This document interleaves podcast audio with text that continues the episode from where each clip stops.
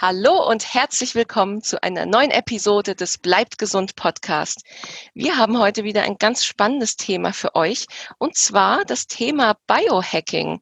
Ja, also wirklich doch ein etwas skurriler Begriff. Manche von euch haben den vielleicht schon gehört, die anderen noch nicht. Wir haben da aber heute den perfekten Experten dafür eingeladen und zwar ist das Max Gotzler. Hallo Max, schön, dass du bei uns im Interview bist. Ja, hallo liebe Lara, vielen Dank, dass ich da sein darf. Sehr, sehr gerne. Ja, und der Max ist selbst auch Podcaster, wo er über das Thema äh, Biohacking spricht.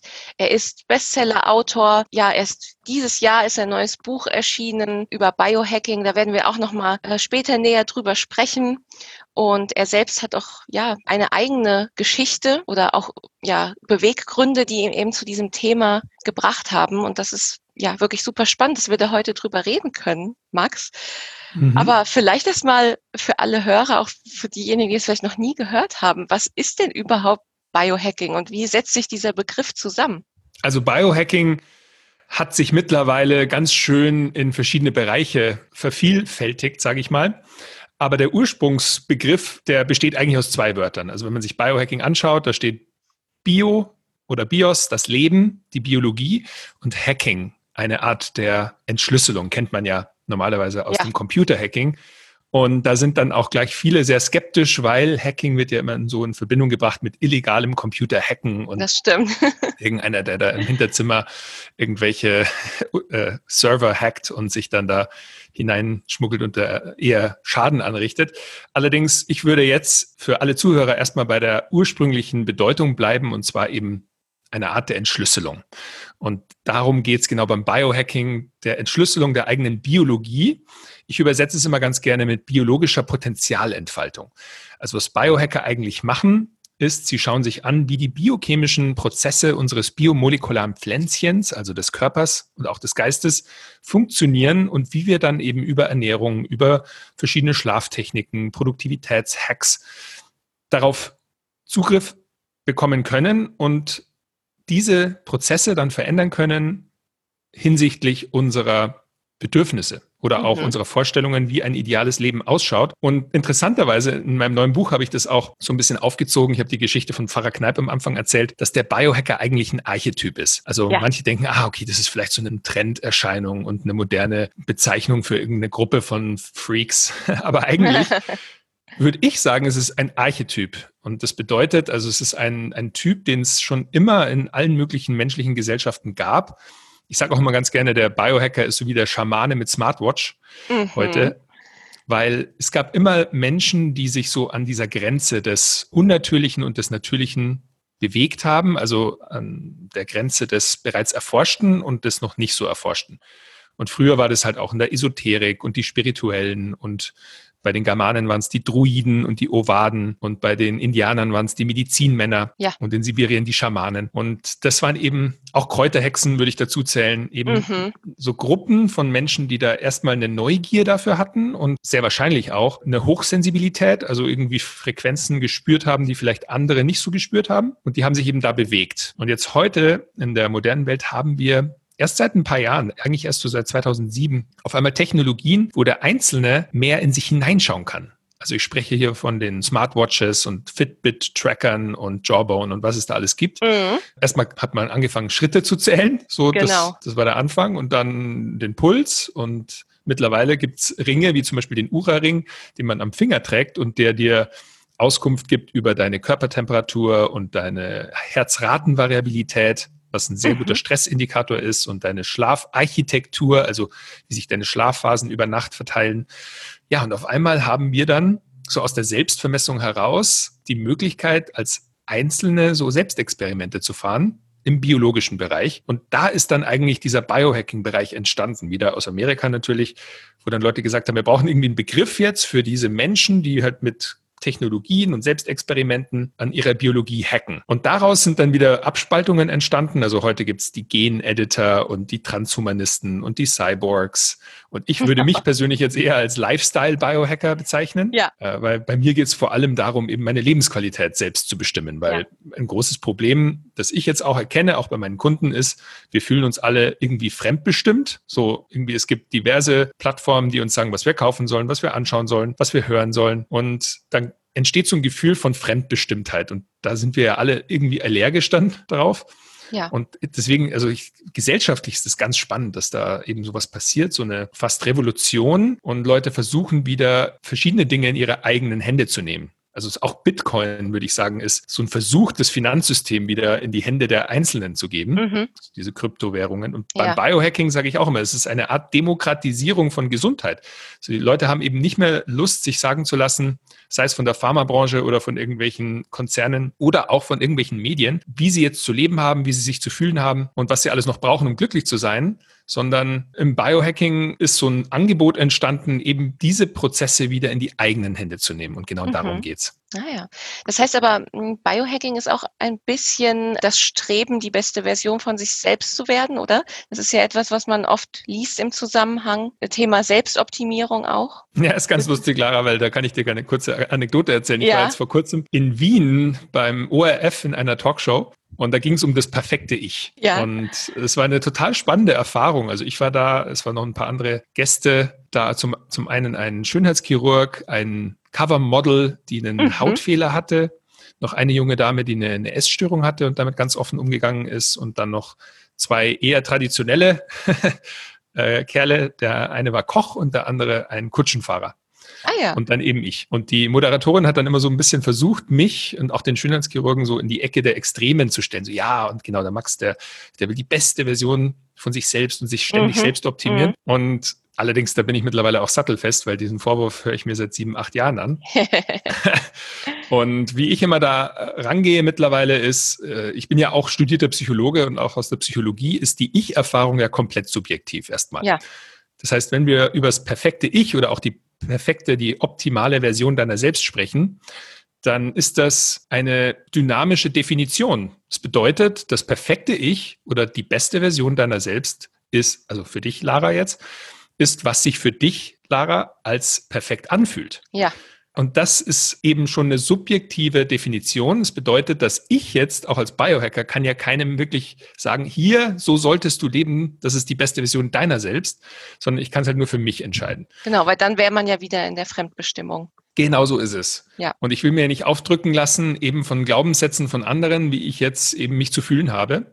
Ja. Und ich denke eher, das ist eine Befreiung. Ich weiß, es klingt dann immer sehr narzisstisch, wenn man sagt, ah, ich äh, optimiere mich selbst und ich arbeite nur an mir.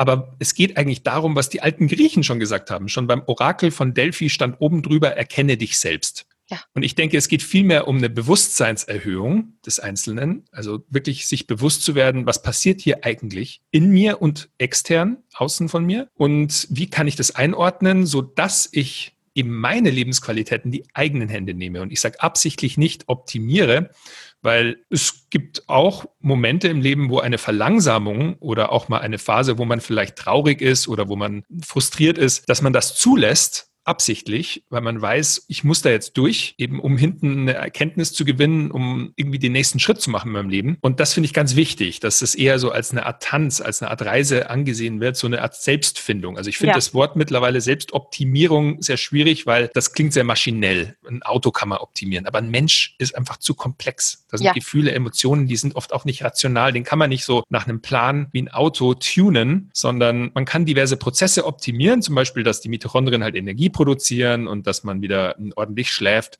weil das so eine Grundlage ist dafür, dann seine Projekte, die eigentlichen, die Herzensangelegenheiten, dann in die Realität zu bringen. So ja. sehe ich das eher. Ja, nee, das, das hast du schön ausgedrückt, weil ich denke, dass doch solche Begriffe wie Selbstoptimierung viele Leute abschrecken, weil das Ganze halt auch sehr oberflächlich erscheint. Es ja. kann auch passieren, Lara. Es gibt natürlich schon die Momente, wo die Selbstoptimierung zum Selbstzweck wird mhm. und dann hast du ein Problem. Ja. Weil genau das ist der, ich denke da jetzt in der Finanzwelt an den Investmentmanager, der halt dann nur noch am Handy ist und seine Aktienkurse checkt. Mhm. Aber ich denke, keiner würde jetzt dagegen argumentieren, dass man eben mit Ressourcen haushaltet. Also eben beim Geld können sich die Leute immer ganz gut vorstellen. Wenn ich jetzt äh, Geld auf der Bank habe, dann macht es natürlich Sinn, dass ich mir ein bisschen Gedanken mache, wie ich die investiere, damit ich nicht alles sofort irgendwie morgen verloren habe. Im Casino zum Beispiel verspielen ist keine gute Idee. Allerdings ist irgendwie sinnvoll nachhaltig investieren, macht ja Sinn. Und genau so kann man auch herangehen an die eigene Lebensenergie. Also ich habe jetzt diese Lebensenergie, wie, wie, kann ich die möglichst sinnvoll investieren, dass ich und mein Umfeld möglichst viel davon habe? Ja. So sehe ich das. Ja, also ist eigentlich super spannend und du hast es ja auch schon mal erwähnt mit den ähm, Schamanen, Druiden, den Kräuterhexen. Also würdest du denn auch eigentlich sagen, dass Biohacking auf teilweise ein sehr altes Wissen zurückgreift und wir in unserer modernen Gesellschaft uns einfach davon entfremdet haben? Absolut, ja. Also, also es war zum Beispiel auch ein Vorwurf, den ich mir oft angehört habe. So, das ist ja alles alter Wein in neuen Schläuchen. So, das war irgendwie verpackt in einen Vorwurf. Und dann dachte ich mir mal, ja, naja, ich sehe das eher genau, ich, also ich würde das sogar bestätigen. Wir brauchen halt hin und wieder neue, gute Schläuche, die das alte Wissen den modernen Gesellschaften näher bringen. Ja. Und jetzt sind wir einfach in der technologischen Welt und jetzt macht es Sinn, das halt zu kombinieren mit den Herausforderungen unserer heutigen Zeit. Und diese evolutionären Biohacks, wie ich sie immer ganz gerne nenne, die eben schon super alt sind, wie Kaltbaden oder Atmen, oder ja. auch ähm, Fitnesstraining oder diverse Fastenperioden. Ich meine, das haben Menschen seit tausenden Jahren gemacht und heute gelten die auch bei uns als Biohacks, weil du einfach damit jetzt äh, auch aus wissenschaftlicher Sicht heute halt enorme Veränderungen bewirken kannst. Und heute wissen wir halt so ein bisschen mehr, was genau die Prozesse im Körper dann eben da auch verändern. Zum Beispiel Meditation. Meditation uralt. Ich meine, früher bei uns, wir hatten das eben nicht so. Wir hatten allerdings Beten. Menschen sind halt in die Kirche gegangen und das war so, das waren die ekstatischen Momente, wo man in diese Täterwellen eingestiegen ist, also in diese extrem langsamen Hirnwellen und wo sich auf einmal emotionale Themen gelöst haben, wo man Verbindungen aufgebaut hat zu Mitmenschen auch energetisch und äh, ja. also auch hirnwellentechnisch. Und dieses Beten haben wir halt so ein bisschen verloren, weil das bei uns eben sehr stark äh, mit der Kirche verbunden war. Und jetzt, wo das eben alles so ein bisschen hinterfragt wird, orientieren wir uns auch so Richtung Methoden, die da eben nicht so den religiösen Touch haben, wie zum Beispiel eben die Meditation. Genau, ja. Allerdings ist das genau ähnlich wie Beten. Also ich besinne mich, ich schließe die Augen, ich führe meine Gedanken nach innen und äh, ordne meine Emotionen und da passieren halt diverse biochemische Prozesse und heute können wir die halt aber auch beobachten. Das ist der mhm. große Unterschied. Mhm. Ja, wir kommen dann später nochmal im Detail auf so einzelne Techniken und einzelne Lebensbereiche. Da wird es dann, glaube ich, ja nochmal super spannend, wenn du uns da ein paar Tipps geben könntest. Aber vorab vielleicht nochmal die Frage, wo wurde denn überhaupt das Biohacking äh, begründet? Du hast ja schon mal gesagt, es kommt aus den USA, aber aus welchen Kreisen kommt das? Ist das jetzt hm, der Leistungssportbereich oder auch im Militär, habe ich jetzt öfter gelesen? Oder wo ist das genau entstanden? Also der Vater des Biohacking, wie er so gerne sich selbst bezeichnet und auch oft bezeichnet wird, ist äh, Dave Asprey, nennt sich der Mann, Amerikaner. Mhm der die Firma Bulletproof gegründet hat. Also er wurde dann ziemlich berühmt vor ein paar Jahren aufgrund des Bulletproof Coffees. Ah ja. Mhm. Und das war so die Einstiegsdroge für Biohacker. Ja. Und zwar für alle, die den jetzt noch nicht kennen, also Bulletproof Coffee, ganz einfach, ist eigentlich ein Kaffee, den trinkt man nicht mit Milch und Zucker, sondern mischt den mit Kokosfett, also genauer sogar noch MCT-Öl, mittelkettige Fettsäuren und Butter. Mhm. Und zwar aus dem Grunde, also der Dave Asprey hat es eben eigentlich in Tibet kennengelernt. Also der Legende nach ist ein erschöpfter Dave Asprey da irgendwie gewandert im Himalaya und äh, ganz erschöpft fast sozusagen zu Boden gegangen, wo eine tibetanische Frau ihm dann die Hand gereicht hat und ihm einen buttrigen Tee, einen Yak-Buttertee gereicht hat, Aha. wonach ihm dann danach wieder die, die Lebensgeister eingeflossen sind. das sind dann, so die Gründungsgeschichten. genau. Und äh, Dave hat eben dann zurück in Amerika das ein bisschen verändert, das Rezept. Also anstatt Tee hat er Kaffee genommen und hat dann noch eben das MCT-Öl hinzugefügt, also dieses aus Kokosfett gewonnene Fett und hat daraus eben so einen Lifestyle-Drink gemacht, der auch noch gut schmeckt, weil die Butter, wenn man die eben richtig schön mixt, also idealerweise wird er dann im Mixer gemacht oder mit, mit einem Milchschäumer, dann schmeckt es eigentlich wie ein Latte. Mhm. Und dann kann man auch noch ein bisschen Süßstoff hinzufügen, also zum Beispiel Xylit, irgendwas halt, was den Blutzucker nicht anhebt. Und er hat es dann so verkauft als ein Getränk, das dir dabei hilft, zum einen lange satt zu bleiben und zum anderen dir die wertvolle Fettsäuren zufügt, damit du eben gleichzeitig noch Energie hast und dein Blutzucker aber stabil bleibt. Und das heißt, es ist eben ein super Tool, um dann auch abzunehmen, also es zu kombinieren mit einer Diät. Also wenn man den Kaffee als Frühstücksersatz nimmt, dann mhm. hat man mhm. eben nicht den den Hunger und dann muss man nichts essen. Und der Dave hat dann eben dieses, der hat einen Blog angefangen, eben The Bulletproof Executive war das damals und einem Podcast. Und ich habe den recht früh kennengelernt. Also ich war damals eben in der Selbstvermessungsszene schon so ein bisschen aktiv und aus dem Leistungssport kommend. Das ist so meine Historie. Kann ich danach ja, noch ein bisschen erzählen? Ja, genau. Genau, und da habe ich mich dann auf Events immer so aus privatem Interesse bewegt und habe ich den mal kennengelernt und der oh. hat eben das immer Biohacking genannt. Mhm. ich habe dann mit dem auch zusammengearbeitet. Also ich habe dann seine Produkte im europäischen Raum vertrieben zeitweise, mhm. weil ich das irgendwie cool fand, das Konzept. Und das war, das war so dann mein Einstieg. Und dann habe ich aber gemerkt, dass es halt auch andere Gruppierungen gibt, die halt Biohacking, den Begriff verwenden, das ist ja kein geschützter Begriff. Also zum Beispiel auch eben Gentechniker, die mit CRISPR Pflanzen mhm. zum Leuchten bringen. Mhm. Und das nennt sich auch Biohacking. Aber der Dave, würde ich sagen, ist für, die, für das Lifestyle-Biohacking, das wir jetzt heute auch so kennen und das jetzt so Fahrt aufnimmt, dieser Trendbegriff, der geht tatsächlich auf Dave Asprey und Bulletproof Coffee und Bulletproof generell, mhm. die Firma zurück. In welchem Jahr war das circa? Also ich glaube, den Blog hat er begonnen so 2010 oder ah, vielleicht ja. sogar noch ein paar Jahre früher, aber ungefähr so um 2010. Und kennengelernt ja. habe ich ihn, glaube ich, 2012, 13 sowas. Mhm. Also eigentlich genau. noch, ja, ganz junge Bewegung, oder? Absolut. Also ja. genau, davor war es eher so Quantified Self. Also das kam so 2008 etwa, glaube ich. Das war damals der Kevin Kelly, der oft bezeichnet wird als der interessanteste Mensch der Welt. der hat, ist der Gründer von Wired Magazine, also mhm. so ein bekanntes Magazin auch für Technologien und so. Zukunftsforscher. Ja. Und den, mit dem habe ich auch mal einen Workshop gemacht damals. Und das war damals aber alles noch so unter dem Begriff Quantified Self, also zu Deutsch Selbstvermessung. Mhm. Bin da auf meine erste Konferenz dann gegangen, in Amsterdam war das, weiß ich noch. Und dann dachte ich, das sind bestimmt alles so total körperbewusste Biohacker und Supermodels und die halt sich noch optimieren wollen. Aber das ganze Gegenteil, es waren eigentlich eher so Mathematiker und, und Nerds, ja. die einfach einen Spaß daran hatten, Sachen zu messen und die zu korrelieren. Und ich erinnere mich zum Beispiel, für die Zuhörer ist das bestimmt interessant, wie das so, so ausschaut, aber einer, der hat einen Vortrag gemacht, der war manisch-depressiv. Mhm. Und der hatte dann eine Technologie entwickelt, wo er die Wörter in seinen E-Mails analysiert hat und dann korreliert hat mit seinen manischen und mit seinen depressiven Phasen. Mhm und beobachtet hat halt, welche Wörter er verwendet, wenn er halt depressiv wird oder wenn er manisch wird. Und dann hat er gemerkt, dass er zum Beispiel äh, einen Namen immer wieder verwendet hat. Also das war der Name seiner Chefin.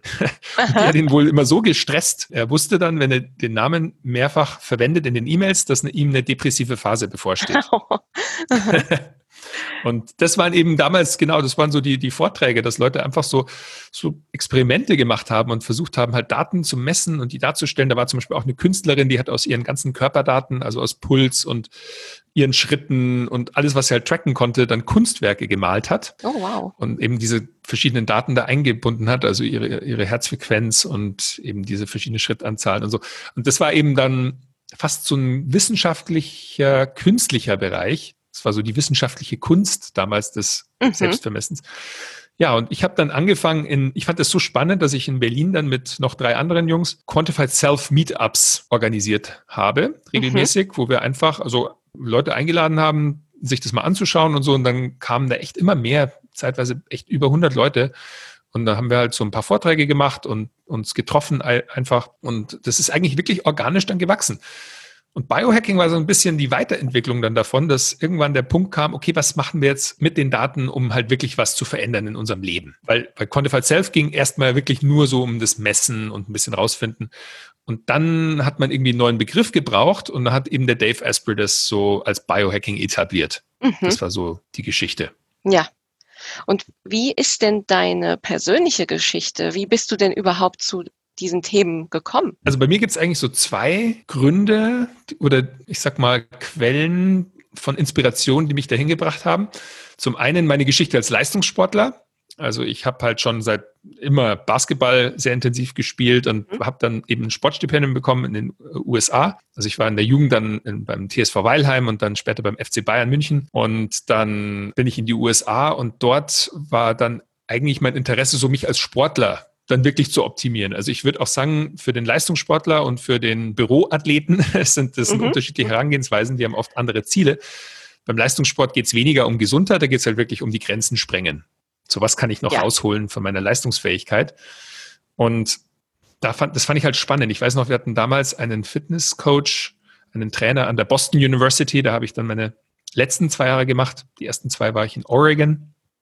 Und der hatte uns dann immer in unseren Umkleideraum Excel-Spreadsheets gelegt, wo schon diverse Körperdaten gemessen wurden. Also mhm. wir hatten so unseren eigenen Kraftraum und haben dann halt immer so Tests gefahren, so wie viel Maximalkraft hast du beim Bankdrücken und wie viel Antrittsgeschwindigkeit, also so ein Sprint, wie lange brauchst du da? Und dann natürlich die Basketballstatistiken. Und dann konntest du sehr genau halt sehen über einen Zeitraum einer Saison zum Beispiel, wie sich halt deine Werte verändert haben und wann du halt mehr Körperfett hattest. Zum Beispiel im Sommer hast du natürlich Körperfettanteil äh, hochgehen lassen und da haben wir weniger trainiert und dann zur Trainingsphase ist der wieder runtergegangen. Und ich fand das super spannend, so diese Trendanalyse, weil was man damals eben noch nicht hat bis heute, ist eben, ja, dass man Sachen auf einmal im Trend beobachten kann. Mhm. Früher ja. bist du zum Arzt gegangen, hast dir irgendwie mal ein Blutbild machen lassen und dann hast du halt auf Basis von diesen Blutwerten irgendwelche Empfehlungen geben lassen oder ein Rezept. Und jetzt auf einmal war die Möglichkeit da, und dann kamen dann auch äh, diverse Firmen auf, die das auch mit Blutanalysen gemacht haben. Ich weiß noch, in Boston gab es, bis, bis heute gibt es eine Firma, Inside Tracker heißen die. Die haben mit dem Boston Red Sox schon gearbeitet damals. Mhm. Das war das Baseballteam. Ja. Und die haben Tests angeboten, wo du diverse, damals waren es glaube ich noch zehn Werte oder so. Das ging dann hoch auf 40 Werte. Die hast du im Blut gemessen und dann konntest du halt mehrmals dann testen, wie sich diverse Eingriffe in deine Ernährungsweise oder in dein Fitnessprogramm auswirken auf deine Blutwerte. Und das fand ich halt super spannend, so dass ich das mal selber probiert habe. Ich bin dann einfach mal zum Labor gegangen und habe gesagt, ich möchte gerne die und die Werte testen. Und erstmal waren die verwirrt, weil die meinten, ja, eigentlich ist der Prozess so, dass der Arzt dir halt ein Rezept ausstellt oder sagt, was du testen sollst und der Arzt nimmt dann die Blutprobe und schickt die ein. Und ich meine, ja, aber ist es möglich, dass ich halt direkt das teste ohne Arzt? Und dann meinten die, ja, wenn du es privat zahlst, kein Thema. Mhm. Und so hat es dann angefangen. Mhm. Und dann, also ein anderes Interesse, das mich aus der Psychologie, ich hatte ja dann Psychologie studiert, immer schon interessiert hat, war die Glücksforschung. Und irgendwann hat es dann so zusammengefunden, dann auch nach meinem Leistungssport, dass ich mich gedacht habe, ja, die, also diese Biologie und das Gefühl auch von Glück oder von Lebensglück, von Glückseligkeit, das hängt ja auch alles zusammen. Ja. Das sind ja auch Botenstoffe, Neurotransmitter, die da eine Rolle spielen. Und also was ich heute mache, äh, das ist eigentlich so eine Kombination aus Glücksforschung und Biohacking, sage ich mal. Mhm. Und in Berlin allerdings mein, mein erster Einstieg dann als Unternehmer war, dass ich also mit BioTracker eine Firma gegründet hatte in Berlin, die sich zum Ziel gesetzt hat, Menschen zu ermöglichen, mal Einblicke in ihre Blutwerte zu bekommen. Mhm. Und dafür haben wir eine Webseite gebaut. Ich hatte dann noch einen Programmierer, der mir da geholfen hat, eine, eine Webseite zu bauen. Und wir haben halt das Problem gelöst von diesem schwarz-weißen Laborbericht, den keiner versteht, hin zu einem farbigen Online-Dashboard, wo du halt Einblicke bekommst, wie sich deine Werte verändern und ob die im grünen Bereich sind oder eben im gelben oder im roten mhm. und was du dann auch schon tun kannst, also diverse Empfehlungen. Und dann hatten wir auf einmal sehr viel Aufmerksamkeit, weil die, die Idee war dann in Deutschland ganz neu und innovativ und ich hatte dann wahnsinnig viel Medien auf einmal, die dann auf mich zukamen. Also der Anfang war die Brand 1 tatsächlich. Das war ein, ist ein Wirtschaftsmagazin, kennt man vielleicht. Ja. Und der Brand 1 Journalist, der hatte damals einen Artikel geschrieben und der, der, die Überschrift über meinen Part war dann der Körperoptimierer. Mhm. Da hat er so ein bisschen beschrieben, ah, Max, der macht da irgendwie genau Laborwerte, Hacking und so, wie so ein menschliches Labor. Und dann, ja, darauf kamen dann auf einmal alle möglichen Medien. Also dann war ich auf einmal wirklich bei ARD Panorama und RTL Extra und, und äh, alle Zeitungen und da einmal so durchgespült, sage ich mal. Und das hat uns halt Aufmerksamkeit verschafft. Also wir hatten auf einmal dann Besucher auf der Webseite und die haben sich das angeschaut und ich habe halt damals dann zum Bloggen angefangen auch und dann kurz dann auch den, den Podcast, die Flowgrade Show. Und äh, ich habe dann aber gemerkt, die Labortests, also das Geschäftsmodell hat einfach nicht funktioniert. Also die Menschen haben dann immer gesagt, ja, cool, was du da machst, aber die Tests, die sind schon teuer aus eigener Hand. Bei mir zahlt es ja auch die Versicherung. Äh, aber hast du eine Empfehlung irgendwie für ein Produkt? Und so hat dann langsam das Umdenken stattgefunden. Also wir hatten da zum Beispiel, wenn man sich das vorstellen kann, die ersten Produkte dann von, von BioTracker waren versendbare Labortests. Mhm. Also ich hatte dann eine Partnerschaft mit dem Labor und die haben uns dann äh, sogenannte Dry Spot Tests zur Verfügung gestellt, wo man sich in den Finger piekst und einen Tropfen Blut auf den Filter macht und den dann ins Labor schickt. Und wir hatten dann eine Schnittstelle, eine elektronische, wo dann die Werte des Kunden mit seinem Einverständnis natürlich auf unsere Plattform geladen wurden. Und die Idee war ein bisschen wahrscheinlich vor ihrer Zeit. Jetzt heute gibt es dann ein paar Labortöchter, die sich da auch positionieren und mit denen arbeiten wir jetzt auch tatsächlich zusammen. Allerdings bei mir war es dann so, dass ich gemerkt habe, okay, die Leute springen wirklich viel mehr an auf irgendwie die Inhalte und die kaufen jetzt die Tests nicht, aber die wollen Empfehlungen haben und die wollen Produkte haben. Und dann habe ich mit Flowgrade dann so eigentlich als Pendant so ein bisschen Biotracker der Arzt und Flowgrade war dann so ein bisschen unsere Apotheke. Da haben wir dann Lifestyle-Produkte aufgenommen. Mhm. Und unser erstes Flowgrade-Produkt waren dann tatsächlich Vitamin D-Tropfen. Ah, und ja. mhm. ähm, heute haben wir, also unser Konzept ist, dass Flowgrade Produkte anbietet, die alle laborgeprüft sind, die wirksam sind und die eben deinen Flow nicht stören, also die mhm. keine Zusatzstoffe beinhalten, die eben blockieren. Und da haben wir jetzt zum Beispiel einen laborgeprüften Kaffee, ein laborgeprüftes Olivenöl aus eigener Ernte.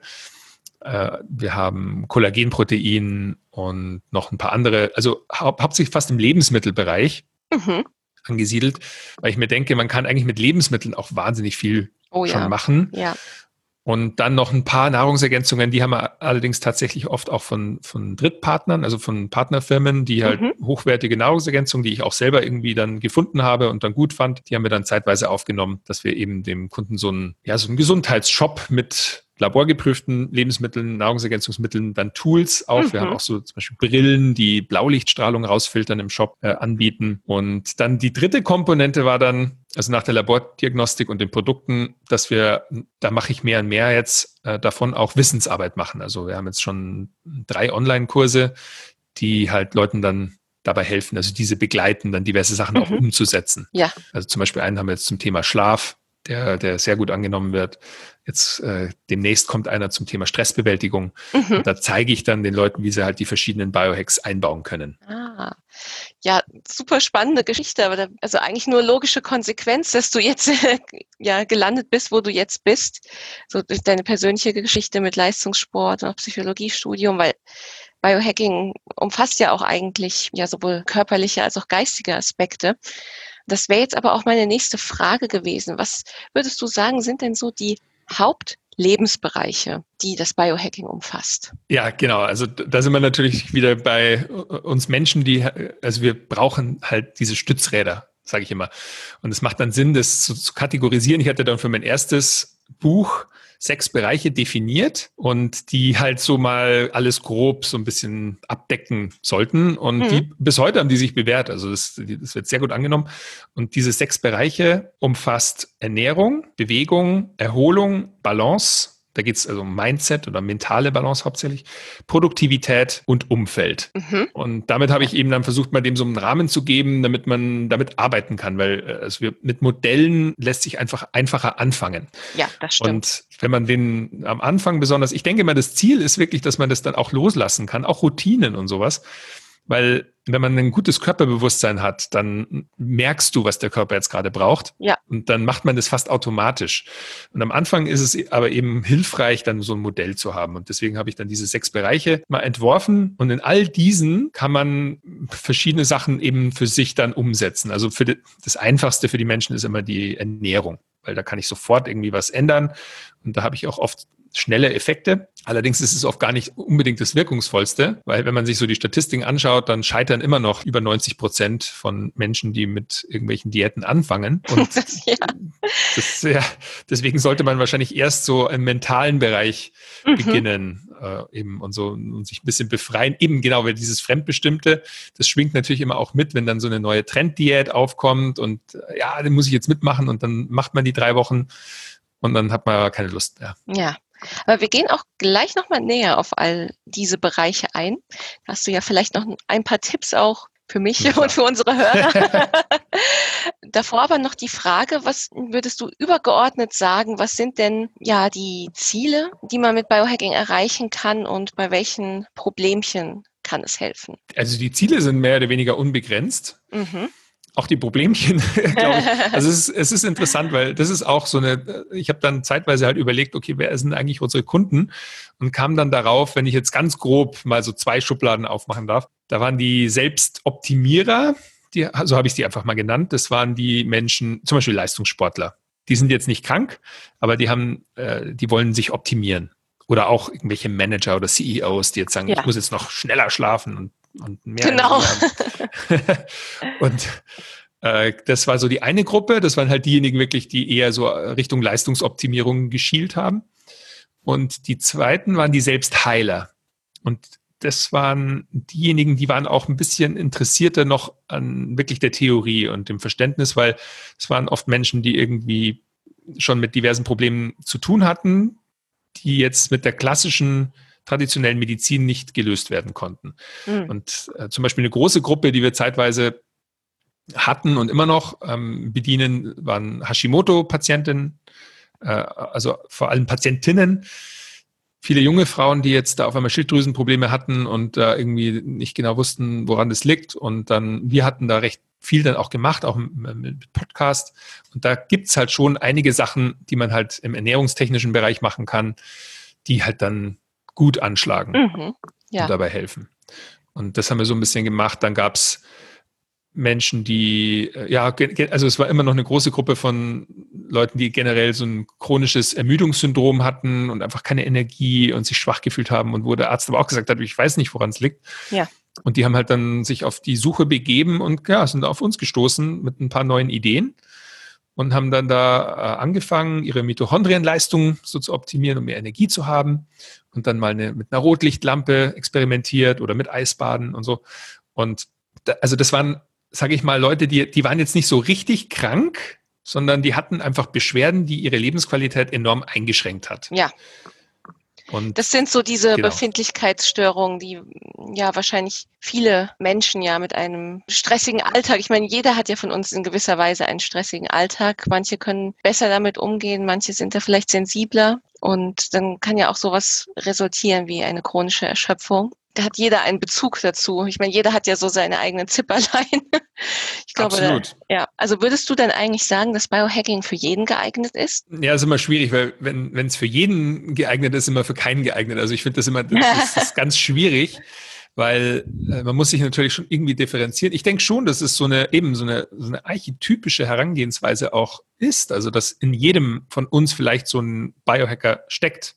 So der eine ist vielleicht ein mhm. bisschen größer bei dem einen und der andere ein bisschen weniger stark da interessiert. Aber ich meine, es ist so ein bisschen, ja, wie, wie, man eben mit seiner Lebensenergie und mit seiner Biologie umgeht. Und wir sind halt alle biologische Wesen. Also das ist, und die Biologie ist ja eben die Lehre vom Leben. Und sich damit zu befassen, denke ich, macht für jeden tatsächlich Sinn. Und man muss sich halt so ein bisschen aussuchen, wo man vielleicht sich bewegen will. Und ich denke, was die Biohacker so ein bisschen differenziert, ist eben die Herangehensweise äh, durch die Biologie.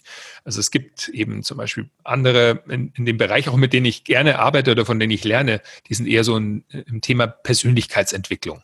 Ja. Die arbeiten ja auch sehr viel so im mentalen Bereich und so. Und das, das Spannende, was ich jetzt gerade beobachte, wir bereichern uns so gegenseitig.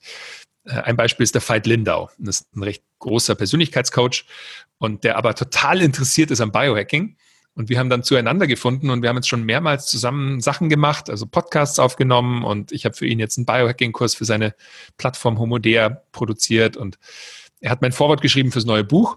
Mhm. Und er, ich sage immer, der Veit ist so wie so ein Seelenchirurg. Also der, der geht halt an die Themen ran, die die Leute beschäftigen. Der hat dann absolutes Talent auch dafür, wirklich die Leute da abzuholen, was sie gerade beschäftigt. Und mehr und mehr baut er aber auch so ein bisschen diese biologischen Komponenten ein.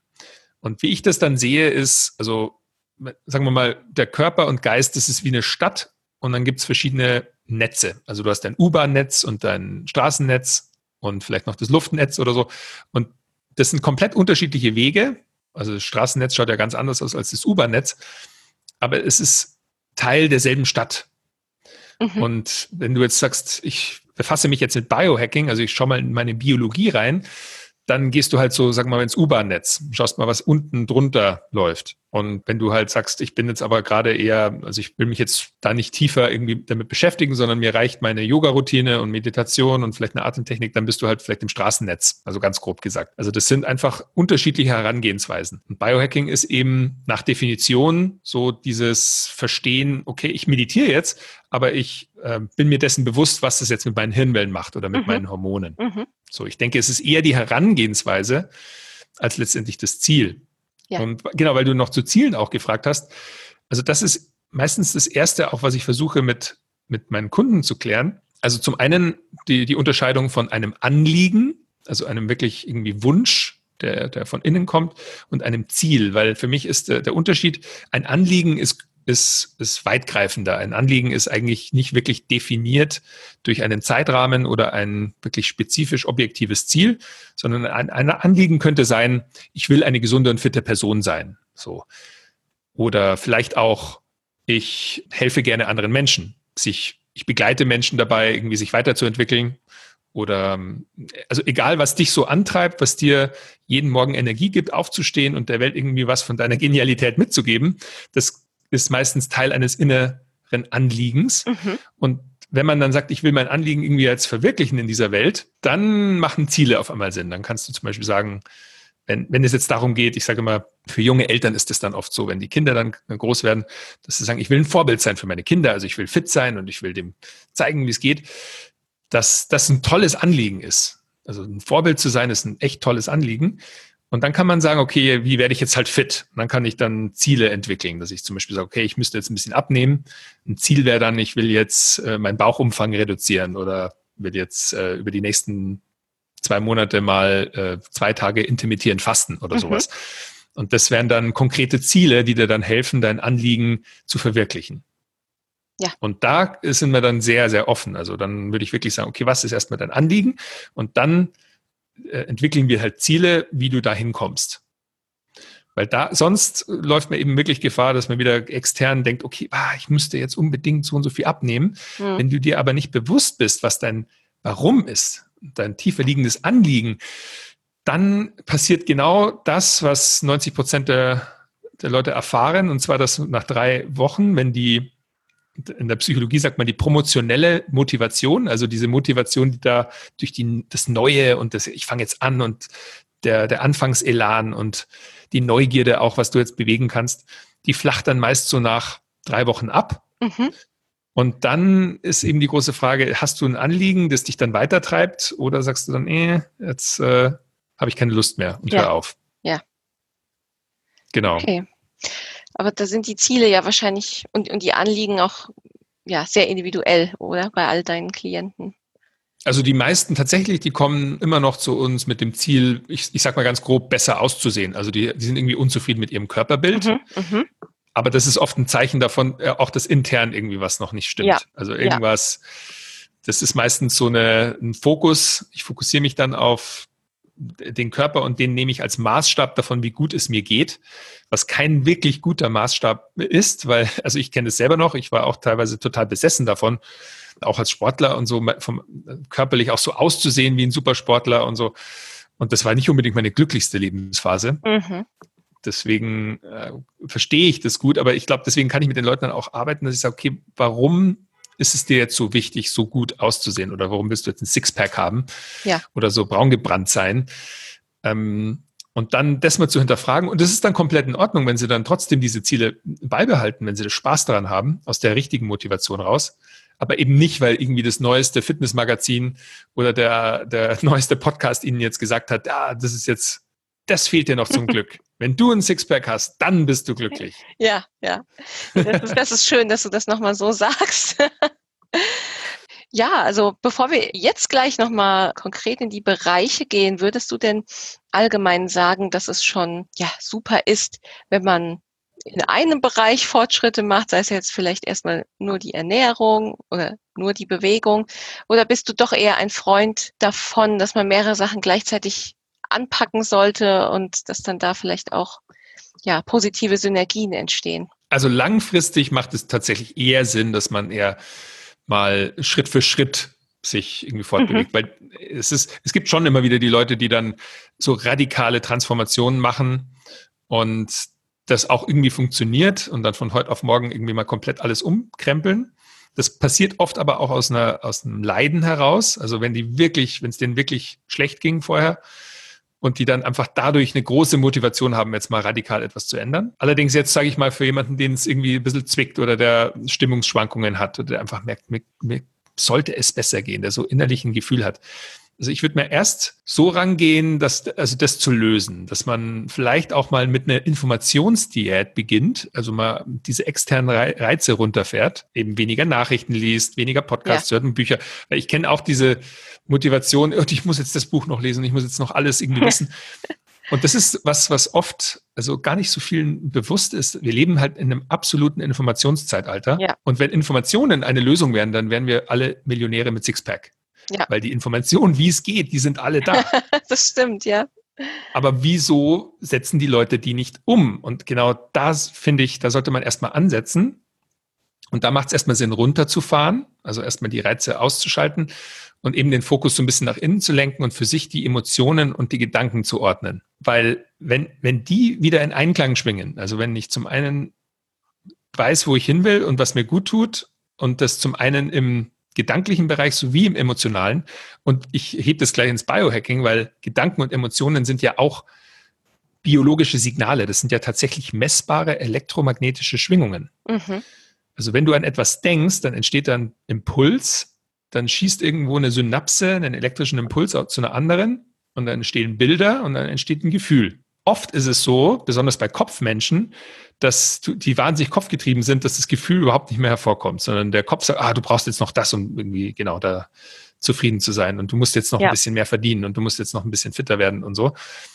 Allerdings, die gehen eben nie in das Gefühl, wie es sich dann tatsächlich anfühlt. Das Spannende ist, Gefühle sind eigentlich von der Zeit losgelöst. Das heißt, theoretisch, wenn du, wenn du es richtig machst, das ist dann das ist mal fast ein Manifestieren, also dir vorstellst, hey, ich könnte mir vorstellen, dass es gut für mich wäre, jetzt zehn Kilo abzunehmen und so. Und dann in das Gefühl gehst, wie sich das anfühlt, wenn du genau so bist, wie du es dir eben vorstellst, dann kannst du dich theoretisch an deine Zukunft erinnern, so mhm. chaotisch sich das jetzt anhört. Aber das ist dann tatsächlich, dass du eine, also eine Visualisierung machst von ja, genau. einem Zukunftspunkt. Ja. Und die Veränderung, die passiert ja immer jetzt in dem Moment. Das bedeutet, wenn jetzt jemand hier und jetzt entscheidet, ich bin, ich will fit sein, ja, er muss dann noch die lineare Zeit abwarten und eben diese verschiedenen Änderungen im Leben dann vornehmen. Aber eigentlich ist er schon fit geworden in dem Moment, wo er es entschieden hat. Und das passiert bei den Menschen immer, wenn die Gedanken und die Emotionen in den Einklang schwingen. Also wenn dein Gefühl davon, das, äh, ja, da will ich wirklich hin, es fühlt sich richtig an. Also das Herz und das Hirn zusammenarbeiten. Und du eben nicht nur dich vom Hirn in die Richtungen ziehen lässt. Also dies, unser Hirn wird einfach gerne gekidnappt und wir haben in unserem Umfeld einfach diverse Geräte, wie zum Beispiel unser Smartphone, das von auch Psychologen mitentwickelt wurde, einfach um dir Sachen in dein Hirn zu pressen, die du nicht unbedingt da haben willst. Ich meine, beim Rauchen war es ähnlich. Wenn du dir überlegst, so noch vor irgendwie ein paar Jahrzehnten, da war uns einfach noch nicht bewusst, wie schädlich Rauchen ist. Und da haben ja. halt auch schon Kinder mit 14 geraucht und, ja. und, und in Werbung. Und irgendwann wurde das bewusst. Und das Smartphone gibt es jetzt seit 2007. Und jetzt langsam merken wir, dass es vielleicht auch für Kinder nicht unbedingt gesund ist, schon mit, mit zwölf ein Smartphone zu haben. Mhm. Und dann auf, weil das einfach süchtig macht. Ja. Und ich habe das jetzt mit mehreren, auch jungen Eltern, auch mit, mit, meinem Team und so, die jetzt auch Kindern das Smartphone weggenommen haben und das fast echt wie eine Entzugskur war, Entziehungskur, dass die da mal echt sich richtig aufgeführt haben erstmal und dann auf einmal haben die gesagt, nach ein paar Wochen waren die dann wieder die normalen Kinder. und dann haben die wieder gespielt und dann haben die mal wieder irgendwie im Sandkasten irgendwas gebaut oder keine Ahnung, äh, Lego gespielt und eben so ein bisschen kreativ gewesen und nicht nur die ganze Zeit an dem Handy gehangen. Und ich glaube, das ist auch für uns Erwachsene eine ganz große Herausforderung heute, dass man sich eben davon trennt und nicht mehr so kippnappen lässt und wieder ein bisschen nach, den Fokus nach innen holt ja. und dann für sich erstmal dann daraus heraus die Ziele entwickelt, die dann auch wirklich umgesetzt werden, weil da sind wir dann wieder in der Psychologie beim Thema Selbstwirksamkeit. Wir haben in der Gesellschaft ein Selbstwirksamkeitsproblem. Das heißt, die Leute sind nicht mehr davon überzeugt, dass sie aus eigener Kraft irgendwas schaffen. Wie auch, wenn ich drei Jahre in Folge mir Neujahrsvorsätze gemacht habe, die ich dann einfach nach drei Wochen abbreche. Mhm. Dann verliert dein Unterbewusstsein irgendwann das Vertrauen da rein. Dann sagt sie, ach, wenn du dir Pläne machst, die setzt du sowieso nicht um. Und da genau ist dann der Fehler. Und wie kommt man wieder in die Selbstwirksamkeit? Indem man sich kleine Ziele setzt und die dann aber auch wirklich umsetzt. Und dann, da sind wir wieder bei deiner Frage, da habe ich es lange ausgeholt, aber wenn Leute sich kleine Ziele setzen und die dann wirklich umsetzen, also und das kann wirklich zehn Liegestütze am Tag erstmal, aber dann lernst du deinem Unterbewusstsein wieder, dass du wirklich in der Lage bist, und das ist genau die Definition von Selbstwirksamkeit, die Überzeugung, dass du mit schwierigen Situationen in deinem Leben und Herausforderungen aus eigener Kraft, ganz wichtig, umgehen kannst. Und dieses Gefühl müssen wir uns wieder antrainieren. Und ja. das schaffen wir durch kleine Routinen, durch kleine Ziele, Vorgaben. Zum Beispiel einfach mal die, die Challenge, ich lasse jetzt äh, eine Woche das Dessert weg. Und dann ziehst du es aber auch durch. Und so. Und dann sagst du, cool, und danach kann man sich dann irgendwie mal wieder belohnen oder so. Und dann, dann würde ich wirklich äh, schauen, dass man das durch diese kleinen Ziele aufbaut. Und dann ist man auf einem sehr guten Weg, dann sein Leben nach und nach dahin zu bringen, wo man es hinhaben will. Ja, ich meine, es ist ja so, dass man wirklich über so viele Jahre ja Glaubenssätze äh, verinnerlicht und sich auch ja schlechte Gewohnheiten aneignet. Das ist natürlich auch klar, dass es nicht von heute auf morgen äh, man alles ändern kann. Deswegen ist das wahrscheinlich auch ein Prozess, wie eben du sagst, alles Schritt für Schritt. Genau, und äh, das, also da gibt es so Grundregeln, aber was sich gut anfühlt oder was du merkst, dass dir, dass dir gut tut, mach mehr davon. Ja. Ganz einfache Regel. So, das, das hat immer ein guter Leitsatz, ja. Genau, der persische Gelehrte Rumi hat schon gesagt, alles, was deine Mundwinkel nach oben zieht, mach mehr davon. sehr gut, sehr gutes Lebensmotto.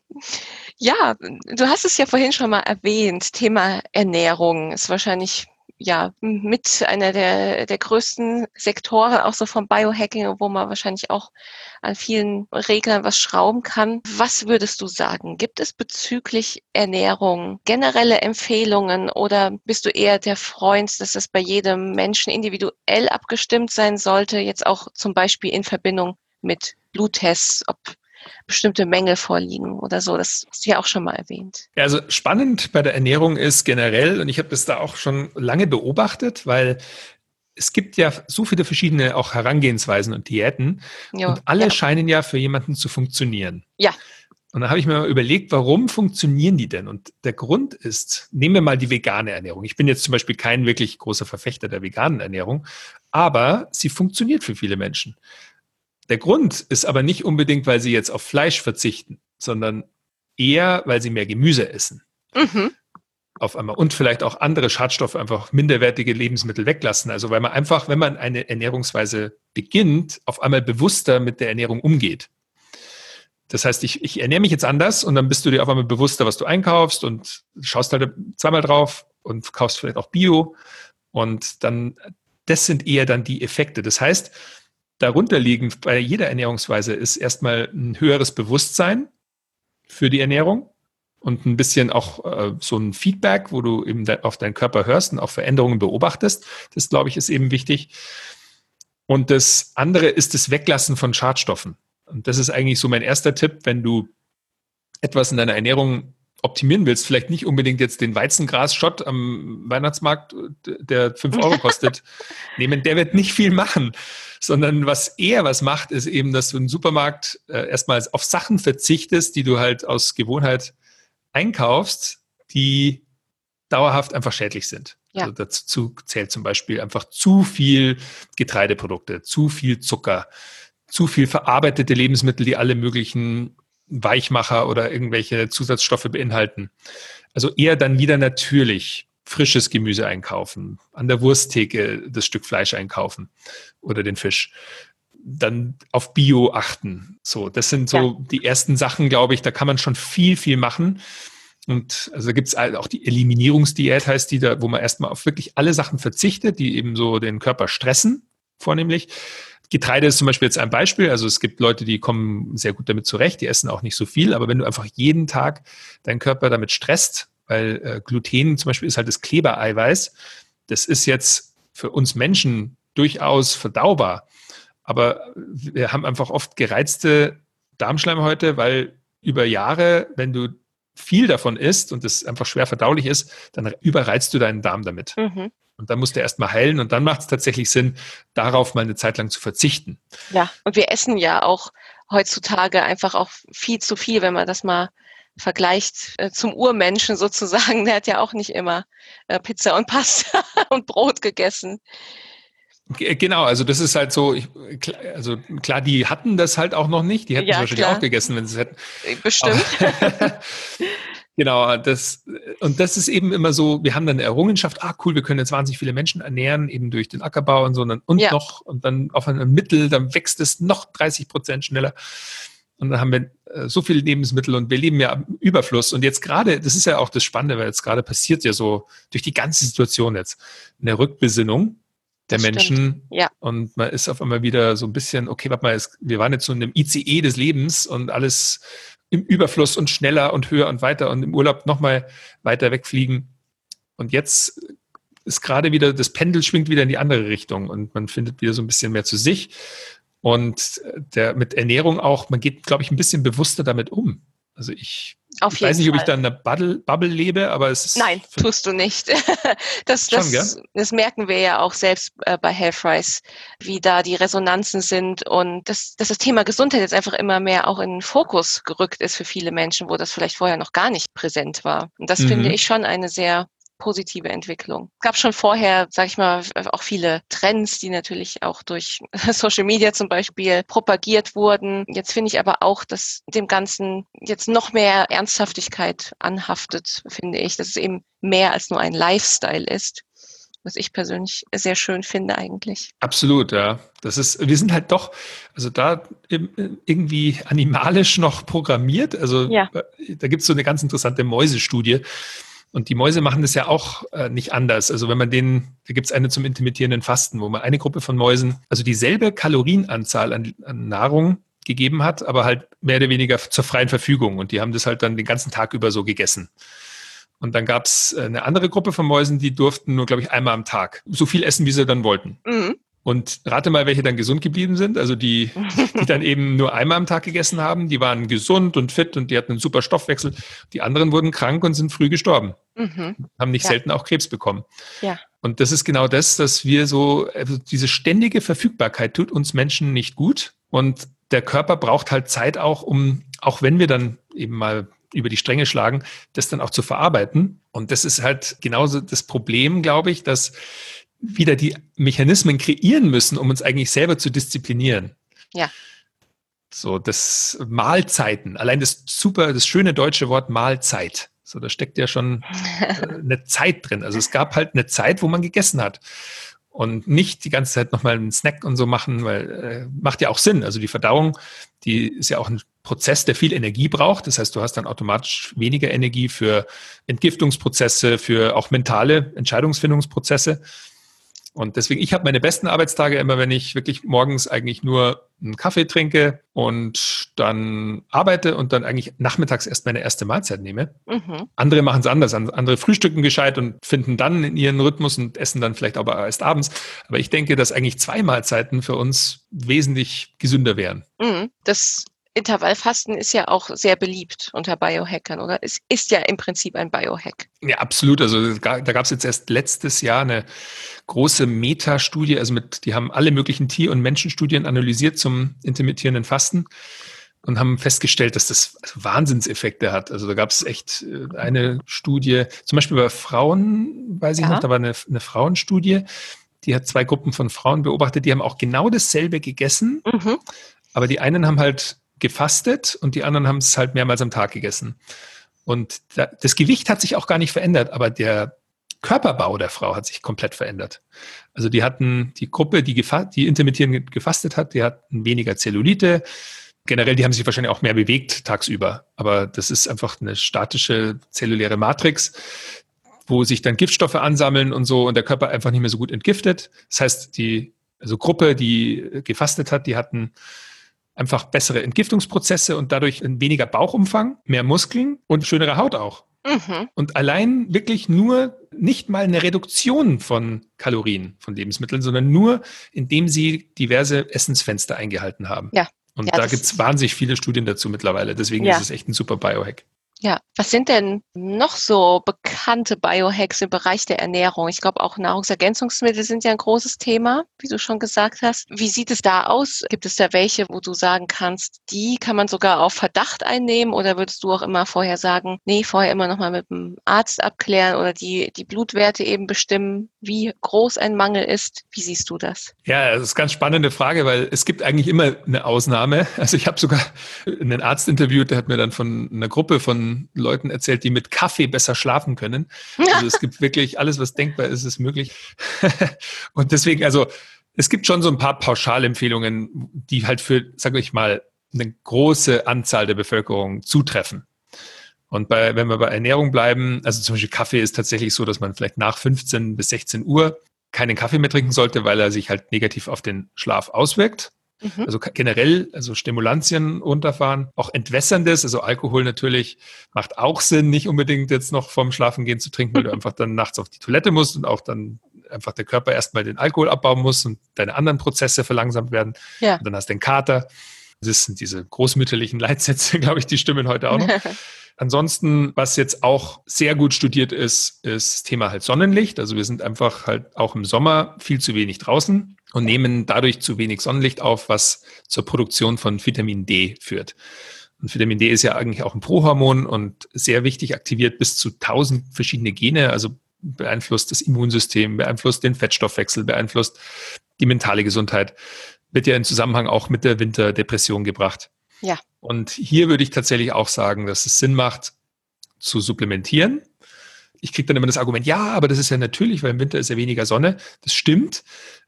Aber Vitamin D ist fettlöslich, das heißt, es kann im Körperfett gespeichert werden. Und wenn wir im Sommer dann sehr, sehr viel draußen sind, was die meisten Leute einfach nicht sind, dann speichert man halt was für den Winter auch an. Ja. Trotzdem, man weiß, dass die meisten Leute fallen eben unter diesen Schwellenwert von 20 Nanogramm pro Milliliter von Vitamin D3 25 Hydroxyvitamin D, das ist halt, der, was man so generell testet. Und unter 20 ist einfach, da geht die Mortalität hoch. Oh das weiß man. Ja. Und das heißt, da sollte man dann, da kann man natürlich dann schon zum Arzt gehen. Da würde ich aber auch sagen, dass also ein normaler, gesunder Mensch, der kann einfach mal auf Verdacht auch im Winter ein paar Tropfen Vitamin D zu sich mhm. nehmen. So eine generelle Empfehlung ist immer so ein, 1000 internationale Einheiten pro 10 Kilogramm Körpergewicht. Also sage ich mal, eine Frau von 50 Kilogramm, die könnte dann im Winter schon mal 5000 Einheiten pro Tag nehmen. Ich würde trotzdem sagen, die Empfehlungen sind wesentlich geringer von der DGE. Das stimmt, ja. Ähm, deswegen hier äh, sage ich nur aus meiner eigenen Erfahrung und von Leuten, mit denen ich arbeite, dass das so ein Wert ist, der, der wohl bei vielen funktioniert. Allerdings mhm. genau, lieber nochmal mit dem Arzt checken. Mhm. Ja. Ein anderes, äh, ein anderer Wert, da hatte ich auch einen super spannenden Podcast dazu, war das Thema Jod. Und zwar. Oh ja, auch für alle Schilddrüsenpatienten. Sehr spannend. Genau. Und zwar auch, weil Jod einfach über die Jahrhunderte wohl einfach aus dem Boden gespült wurde. Mhm. Das war wohl eher auch in den bergigen Landschaften und so und eben dann und, so, und sonst im Meer. Also durch die Gletscher und die Bewegungen anscheinend wurde das rausgespült. So habe ich das verstanden. Mhm. Und deswegen ist es einfach nicht mehr in unserem Boden drin.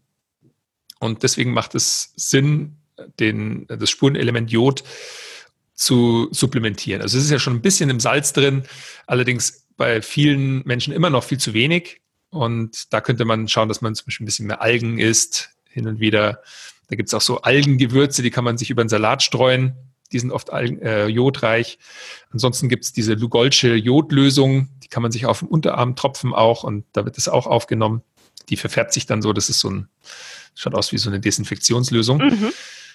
Und da gibt es auch ein super Buch dazu von der Kira Kaufmann, die sich mit dem Thema wirklich angenommen hat und die zum Beispiel auch gesagt hat, dass es Jod ganz wichtig ist, auch für die mentale Leistungsfähigkeit. Und dann der dritte Stoff, der auch wohl nicht mehr so in den Böden ist, also wenn man den mal einfach über die Ernährung nicht mehr so bekommen kann, ist Selen. Mhm. Ja. Und da könnte man auch mal nachschauen. Und ist ja auch ganz wichtig fürs Immunsystem. Genau, und ich glaube für die Testosteronproduktion bei Männern auch noch. Und ja. genau, das, das ist so. Deswegen, also ich denke, Nahrungsergänzung wurde ja erfunden, um Mangelerscheinungen auszugleichen. Und deswegen, also ich finde es auch mal spannend, als Biohacker mal zu experimentieren und schauen, was kann ich jetzt noch mhm. rausholen. Es gibt ja auch Nahrungsergänzungsmittel, die dich dann so deine Leistungsfähigkeit äh, mal kurzzeitig erhöhen, wie zum Beispiel Nikotin. Und jetzt zwar, ich rede nicht von Zigaretten, weil da ist eben der extrem schädliche Teer drin, sondern Nikotin als eben Spray äh, oder auch als Kaugummis. Aha. Für Nichtraucher, das ist eine Stimulanz. In kleinen Dosierungen ist die nicht schädlich, ist gut mhm. studiert und führt eben zu so einem leichten halbstündigen bis stündigen High, also wo man so wie bei Koffein eigentlich, aber noch ein bisschen stärker als Koffein und ein bisschen kurzfristiger als Koffein. Ach ja, okay. Und das kann man, das ist ein Dopaminbooster auch und das kann man dann mal kurzfristig einsetzen. Allerdings, was ich immer gemerkt habe, man leiht sich halt so ein bisschen die Leistungsfähigkeit von später. Ja, okay. Es macht dann für einen Studenten, der jetzt sagt, boah, ich muss jetzt unbedingt die nächsten Tage für meine Facharbeit irgendwie jetzt durchpauken kann man dann mal kurzfristig eben auch mehr Koffein oder Nikotin verwenden, um halt ein bisschen länger wach zu bleiben. Aber ich würde halt sagen, genau, danach muss dann wieder die Regenerationsphase kommen, damit die Rezeptoren sich wieder erholen können. Mhm. Weil Nikotin kann auch schnell abhängig machen. Und dann werden die Rezeptoren auf einmal unempfindlich und dann brauchst du die doppelte Menge und dann auf einmal kaust du dann 30 Kaugummis am Tag. Und das mm. ist mhm. dann nicht der, der Sinn der Sache. Ja, ja. genau, das ist eigentlich spannend, weil du hast es gerade schon angesprochen, Thema Konzentration. Das wollen ja eigentlich, ja, die, wie hast du es vorhin genannt, die Büroathleten? genau. Athleten genau. des Lebens, vielleicht ja. noch netter. Wenn man, äh, klar, für Berufstätige, aber eben auch vielleicht für ähm, Schüler und Studenten. Was hast du denn da noch so für Tipps außer Nikotin? Gibt es Gibt's da noch welche, die man unbedenklich empfehlen kann? Also generell äh, ist es ja so, viele Menschen machen einfach zu viel verschiedene Sachen an einem Tag. Also es würde, wenn, wenn du wirklich vorankommen willst mit deinem Projekt oder deinem Job, macht es wirklich Sinn, so, so an den Sachen, die dann wirklich einen Unterschied machen, den größeren mhm. Themen, denen mehr Zeit zu widmen, und zwar Zeit, in der du unabgelenkt bist und wirklich mal längere Zeit an einem Thema bleibst. Also eben nicht dann nach zehn Minuten nochmal die E-Mails checkst oder ans Handy musst oder einen anderen Telefonanruf annehmen oder dann noch schnell was auf Amazon bestellen. Ja. Das ist eben, das verteilst du einfach deine gesamte Aufmerksamkeit auf verschiedene Dinge und Konzentration ist ja gebündelte Aufmerksamkeit. Wir haben halt begrenzte Aufmerksamkeit. Wir haben ja wie so einen Prozessor im Kopf, der kann halt so und so viel Daten verarbeiten. Und wenn du jetzt dich auf etwas fokussierst, dann bündelst du, ich denke da immer an diesen Cyclops X-Men aus den Filmen. So, der, ja. Also die meisten Leute laufen ohne Brille rum und verstrahlen ihre ganze Energie in die ganze Welt und machen alles kaputt.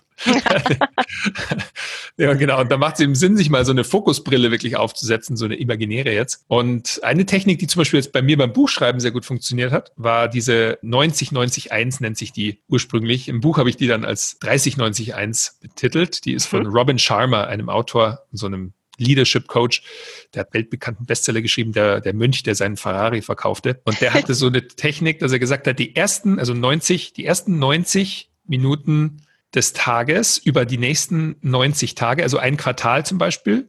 Das war immer ja. so für ihn ein guter Zeitraum für ein großes Projekt. Mhm. Und die ersten 90 Minuten über die nächsten 90 Tage beschäftigst dich, du dich nur mit der einen Aufgabe, mit dem einen Projekt. Mhm. Und ich habe dann, weil ich das Buch hier hatte, habe ich mir das dann so vorgenommen. Für mich dann was, ich habe gesagt, über einen Monat, also 30, habe ich dann gesagt, 30 Tage mache ich jetzt die ersten 90 Minuten so meiner, also nachdem ich da irgendwie meinen Kaffee getrunken habe und mich dann hingesetzt habe, beschäftige ich mich nur mit dem Buch und danach kann ich dann andere Sachen machen. Mhm. Und das hat mich dann echt, da war ich dann, also am ersten Tag war ich erstmal 90 Minuten nur von einem leeren Blatt gesessen. Das war erstmal frustrierend. Aber dann nach einer Zeit, weil ich dann auch nicht wollte. Und ich dachte, ich habe dann auch manchmal als Schriftsteller ist das auch, dass du sagst, ich muss erst spüren, bis, ich, bis die Muße kommt, dass ich dann ja. losschreiben kann. Aber dann durch diese Übung, eben, das war für mich so ein Stützrad, irgendwann war das dann so ein Selbstläufer und dann, dann wurde ich erstmal nicht abgelenkt und am Morgen bist du sowieso dann noch frisch im Kopf. Sag ich mal, da habe ich um acht angefangen oder um neun und dann nach eineinhalb Stunden, da ist es ja dann auch immer noch Vormittag. Also dann, sage ich mal, wenn ich im neuen anfange, dann ist 10.30 Uhr und dann hast du schon eineinhalb Stunden an einem wichtigen Projekt gearbeitet. Ja.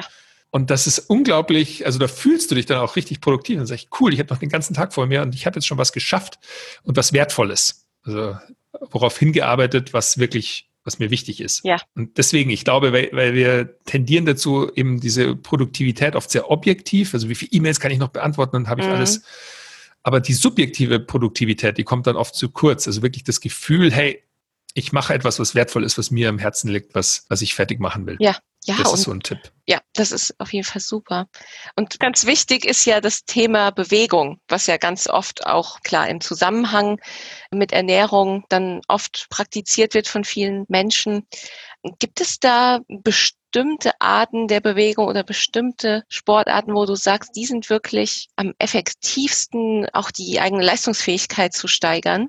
Du hast ja auch vorhin schon mal was erwähnt mit ja, Steigerung oder Aktivierung der Mitochondrien. Ist das auch in Verbindung mit Sport? Ja, oder? Absolut. Man, also ja. allein Bewegung, das ist ja das, Thema aktive Entspannung ist auch bei mir immer ein großes Thema, weil die Leute denken immer, okay, Entspannung bedeutet, ich lege mich jetzt auf die Netflix und chill. So, ja. ich lege mich auf die Couch und ich, da, dabei entspanne ich. Und nee, dabei entspannst du nicht. Also das Schlimmste, was du eigentlich deinem Körper antun kannst, ist auf einem Großbildschirm eine Gruppe von Menschen zuschauen, die einen Waldspaziergang machen Und dein Hirn nimmt nämlich die Bilder auf und sagt, ah cool, ich bin in einer entspannten Umgebung. Das kommt dann irgendwo im Hirnstamm an. Und dein Körper sagt aber, nee, ich bin überhaupt nicht im Wald, ich liege hier faul rum. ja. Und dann passiert so eine Dissonanz. Und dann denkt dein Hirn irgendwie, es ist eigentlich jetzt Zeit zu entspannen und dein Körper sagt aber, also, äh, also man kann sich das wirklich so vorstellen, die Flüssigkeiten im Körper, die liegen halt dann so in einem Mi Mikrogravitationszustand, wo sie äh, sich einfach schwer auch hin und her bewegen lassen, weil das Herz muss dann auch arbeiten. Und wenn du dich leicht bewegst, das muss ja nicht jetzt ein Hit-Training sein, mhm. aber allein äh, ein Spaziergang im Wald ist oft viel entspannender und viel besser auch für die Mitochondrien, äh, als ah, ja. jetzt eben auf der Couch zu liegen und dem Waldspaziergang zuzuschauen. Ja, das stimmt. Und deswegen, also äh, leichte Bewegung ist auf jeden Fall, und das kann auch das kann Sex mit dem Partner oder der Partnerin und äh, also das ist definitiv besser als sich irgendwas online anschauen. die sich mehr bewegen macht definitiv einfach mal im Alltag Sinn jetzt ohne, weil das Trainingsprogramme sind ja wieder Programme, also ja. das sind halt Vorgaben und ich denke als Stützräder sehr, sehr gut. Aber jemand, der eigentlich sich viel bewegt, der muss dann gar nicht mehr so viel extra machen, sondern der kann einfach Bewegungen in seine Alltagsaktivitäten, also beim mhm. Kochen. Aus den Blue Zones weiß man das, dass die hatten ja, die haben ja immer noch das maschinelle Kochen viel und die machen halt dann die Nudeln selber in mhm. Sizilien. Mhm. Und, und da, wo eben diese Bereiche der Welt sind, wo die Menschen extrem alt werden. Und was die gemeinsam haben, ist, die haben einfach einen Alltag, wo die sich viel bewegen. Das sind ja oft auch, in Japan gibt es ja so eine Insel, das sind Fischervölkchen, oder in Griechenland, das sind äh, Schäfer, glaube ich, oder war das in Italien?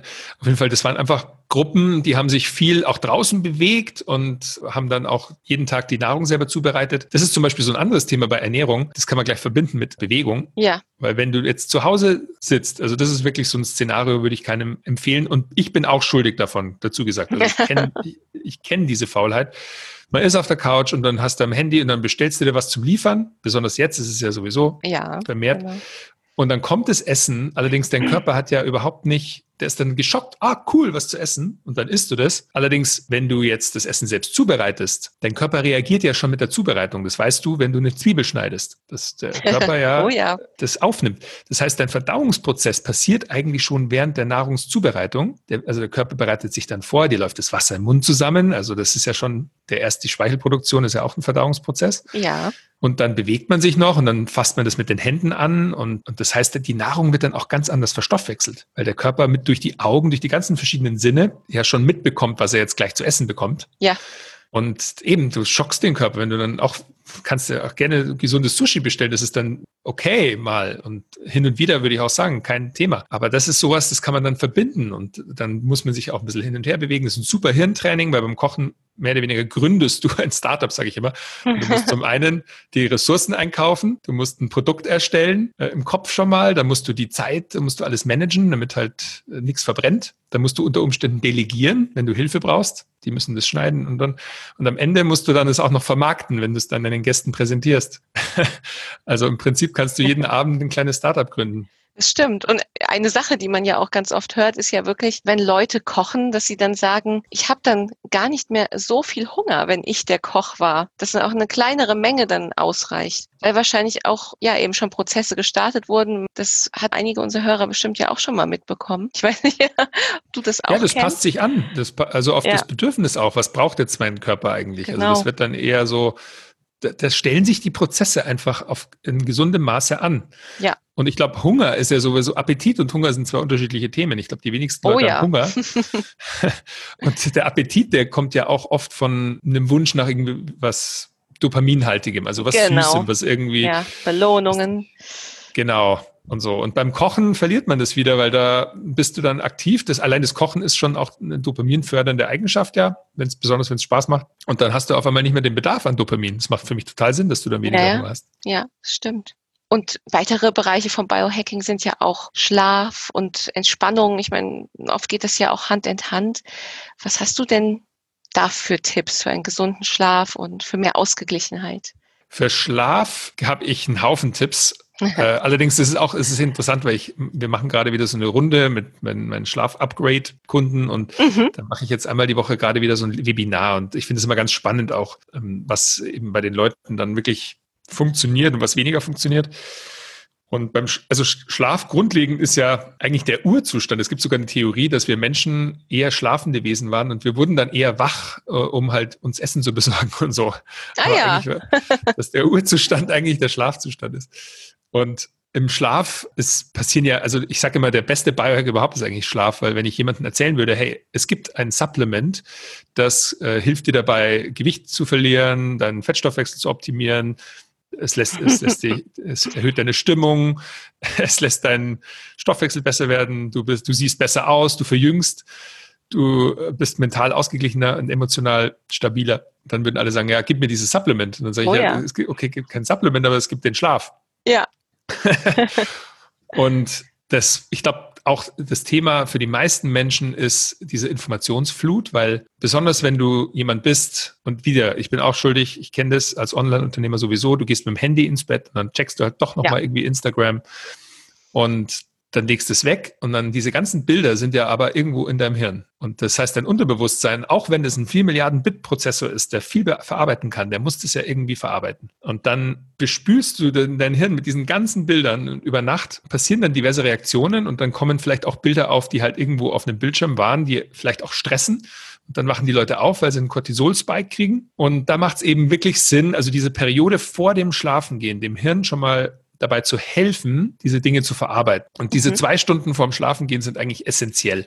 Ja. Also ich habe da wirklich auch Kunden, wenn die es schaffen, diese zwei Stunden vorher Bildschirme auszuschalten, sich vielleicht auch ein bisschen angenehmes Licht zu schaffen, das von unten kommt. Das macht zum Beispiel auch Sinn, dass man eben nicht von oben einen Halogen oder eine LED-Leuchte viel Blaulichtanteil bestrahlt, weil mhm. unser Körper hat halt auch früher unsere Vorfahren, da ist die Sonne beim Untergehen irgendwann auf Augenhöhe und dann ist ja. Zeit zum Schlafen. Das ist ein Signal.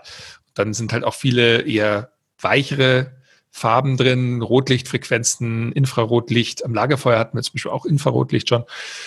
Und dann wieder eher diese natürlichen, wärmeren Lichtquellen etablieren, ein bisschen Kerzenlicht, vielleicht ein gutes Gespräch oder ein gutes, gutes Buch mhm. und eben keine Bildschirme. Und dann ja. kann der Körper schon mal anfangen, die Sachen zu verarbeiten, die du davor alle erlebt hast. Und dann holt er sich da sowieso den Schlaf von alleine. Die, also heute auch unter Leistungsmenschen mit Schlaf immer so ein Korsett gepresst. Ja. Und ich muss jetzt sieben Stunden schlafen, ich muss um zehn ins Bett gehen und dann muss ich da aufstehen.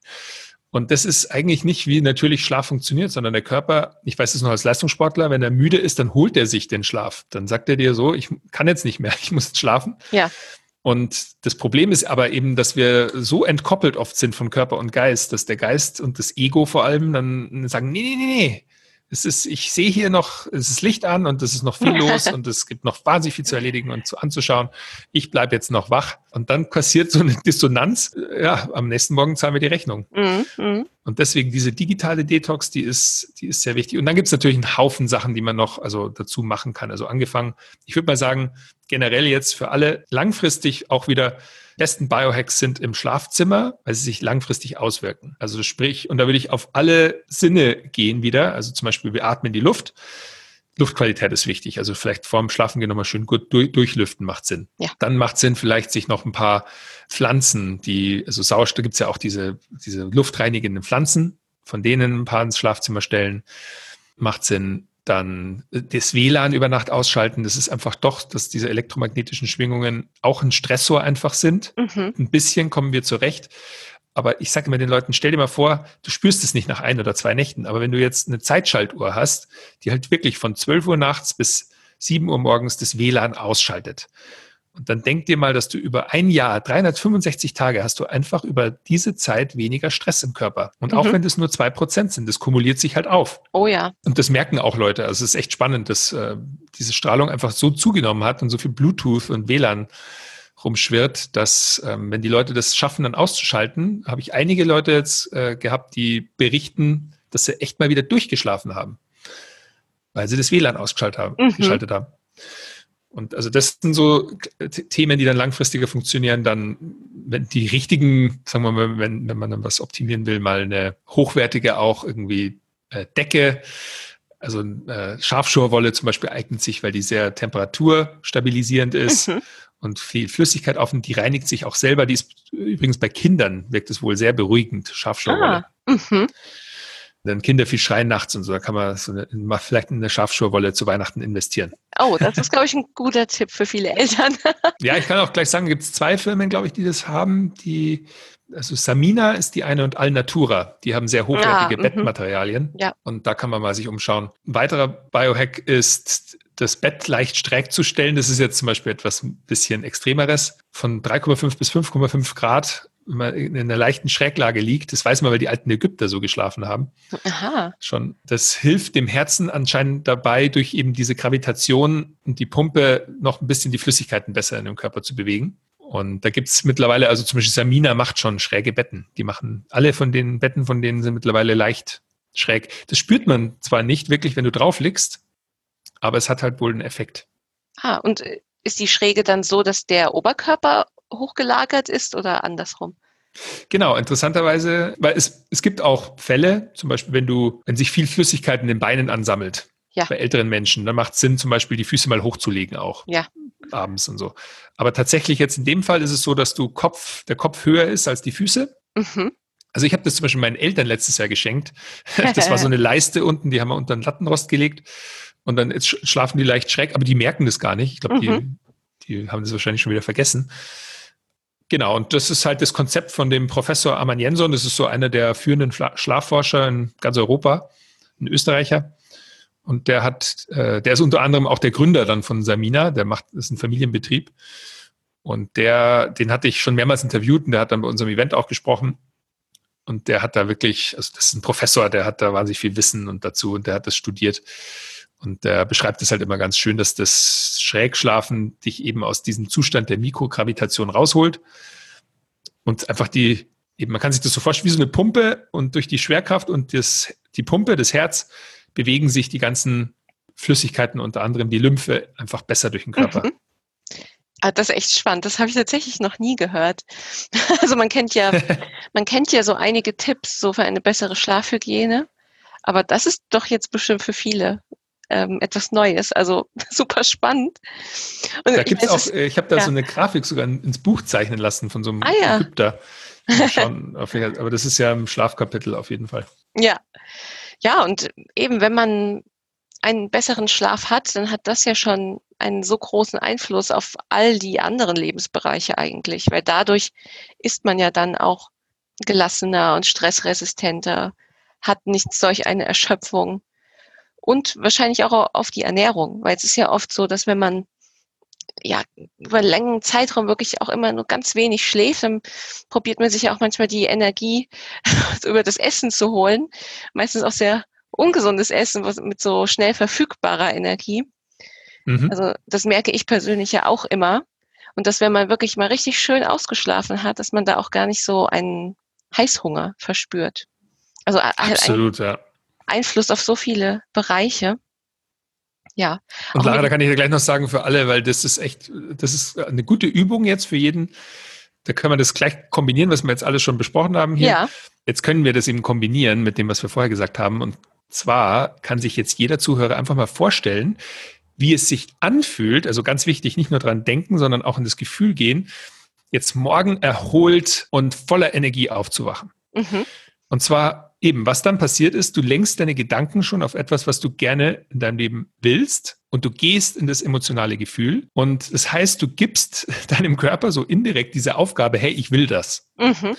Und je öfter du das machst, desto mehr wirst du automatisch dich darauf ausrichten, dass du das Gefühl hervorholst. Sprich, dann läuft viel unterbewusst ab. Aber vielleicht ist es dir dann gar nicht mehr bewusst, dass du auf einmal auf das letzte Glas Wein verzichtest oder auf äh, irgendwie eine, eine, noch ein weiteres Dessert oder so, weil du das integriert hast, dass es eben ein wichtiges Ziel für dich ist, so aufzuwachen. Und das, so kann man sich so ein bisschen immer selber hacken das kann man theoretisch beim Autofahren machen oder beim Spaziergehen oder so. Einfach mal an solche Situationen und das beim Schlafen passt es eben sehr gut, sich das vorstellen, ach, wie cool ist das, wenn ich aufwache und ich fühle mich überhaupt nicht verkatert oder gejetlaggt, sondern richtig fit und erholt. Das heißt, das ist eigentlich auch eine Art der Visualisierung, oder? Ja, absolut. Das ist sogar, ja. also Manifestation, sagt man immer, ist mhm. eine Kombination aus Visualisieren, aus auch das Vertrauen entwickeln, dass du es eben schaffen kannst, diese ja. Selbstwirksamkeit. Ja. Und dann dieses Merging, also es dann in die Realität bringen. Ja. Und dann, also je öfter du das machst, auch mit kleinen Dingen, desto öfter funktioniert es dann. Also du lernst deinem Körper eben wieder und deinem Geist, dass du Sachen, die du dir vornimmst, umsetzt. Und das ist ein mhm. wahnsinnig bereicherndes Gefühl. Ja. Und ein anderer, ja, großer Aspekt, den du auch schon erwähnt hast, ist ja auch Meditation zum Beispiel. Ja, wie siehst du das? Also du hast ja auch schon gesagt, Meditation kann ja auch verschiedene Formen haben. Das muss ja jetzt nicht unbedingt sein, dass man jetzt sagt, so, ich, ich kaufe mir jetzt alle Bücher und Kurse, die es dazu gibt und lerne jetzt Meditation. Da gibt es auch andere Wege, oder? Vielleicht auch im Alltag einfach nur. Bestimmte Situationen, die einen entspannen oder indem man ganz bei sich ist, ist das dann auch schon eine Art der Meditation? Genau, also wenn man sich ja den Begriff anschaut, Meditatio kommt ja aus dem Lateinischen, heißt sozusagen in die Mitte finden. Und das, glaube ich, ist so, du kannst theoretisch auch beim Spazierengehen in einen meditativen Zustand kommen. Ja dieses sich hinsetzen, Augen schließen und sich so ein bisschen so diese Methoden hervorholen, das ist halt, wie gesagt, wieder so, so eine Art Stützrad, das einfach dabei hilft, in solche Zustände zu kommen. Es gibt aber auch Meditationslehrer, zum Beispiel der Joe Dispenza, die, die lehren tatsächlich auch so eine offen, also eine Meditation mit offenen Augen oder auch mit, beim Gehen, eine Gehmeditation. Mhm wo man sozusagen dann im meditativen Zustand in seine eigene Zukunft läuft. Und von einem anderen, vom Professor Max Moser, Chronobiologen aus Österreich, der macht auch gerne so eine, so eine Lebensmittelmeditation während des Kochens. Zwar, was er dann oh, macht, ja. er versucht sich vorzustellen, bei jedem Lebensmittel, das in der Hand hat, wo das herkommt, wie das gewachsen ist, wer das in der Hand hatte und versucht dadurch dann in so eine Art meditativen Zustand zu kommen. Mhm. Also so ein bisschen Gedankenreisen eigentlich, oder? Genau, ja. Also bei Meditation gibt es ja wieder verschiedene Arten. Also mhm. es gibt ja, ja. generell ähm, diese Achtsamkeitsmeditation ist ja sehr beliebt, wo man einfach ein bisschen achtsamer gegenüber sich selbst, seinen Gefühlen, seinen Gedanken wird. Ja. Dann gibt's die zum Beispiel Open Heart Meditation, wo man eben dann sich generell mehr aufs Herz fokussiert, versucht, das zu öffnen, da eben so ein bisschen auch ins Emotionale zu gehen. Das sind dann eher so die Fokus-Meditationen. Und dann gibt's die transzendentalen, wo man eben versucht, sich gar nicht zu fokussieren, auf nichts, in einen Zustand des Nichtsdenkens zu kommen. Mhm. Und da kann man dann, theoretisch kann man das aber auch mal zufällig beim Spielen oder so erleben. Also das ist dann fast so ein Flow-Zustand, ja, wenn man das in der Aktivität dann macht. Ja. Also das geht, ich glaube wirklich, der, der Punkt beim erfolgreichen Meditieren und bei diesen ganzen Bewusstseinszuständen, die nach innen gekehrt sind, das ist dieses Thema einfach Bewusstsein, das Bewusstsein erhöhen, die Achtsamkeit erhöhen. Ja gegenüber sich selbst und so. Und dann als Biohacker natürlich, da gibt's dann ganz schon, jetzt mittlerweile gibt's ein paar Geräte, viele von denen sind jetzt noch nicht ganz so genau, aber wo man sich zum Beispiel so ein elektrisches Stirnband drum macht und dann seine Hirnwellen während des Meditierens auch misst. Und was ich da mal gemacht habe, das ist ganz wild, aber das ist jetzt wahrscheinlich nicht jedem möglich. Das ist ein Programm, das nennt sich BioCybernaut oder ähm, da gibt's auch ein anderes 40 Years of Zen. Und das ist sieben Tage lang meditieren in einer Neurofeedback-Kammer. Und Neurofeedback bedeutet, du hast äh, Elektroden am Kopf. Also mein Kopf wurde dann ausgemessen. Das war hier im Allgäu. Und zwar ist das ein amerikanischer Doktor, der hat hier da so ein Zentrum aufgemacht. Mhm.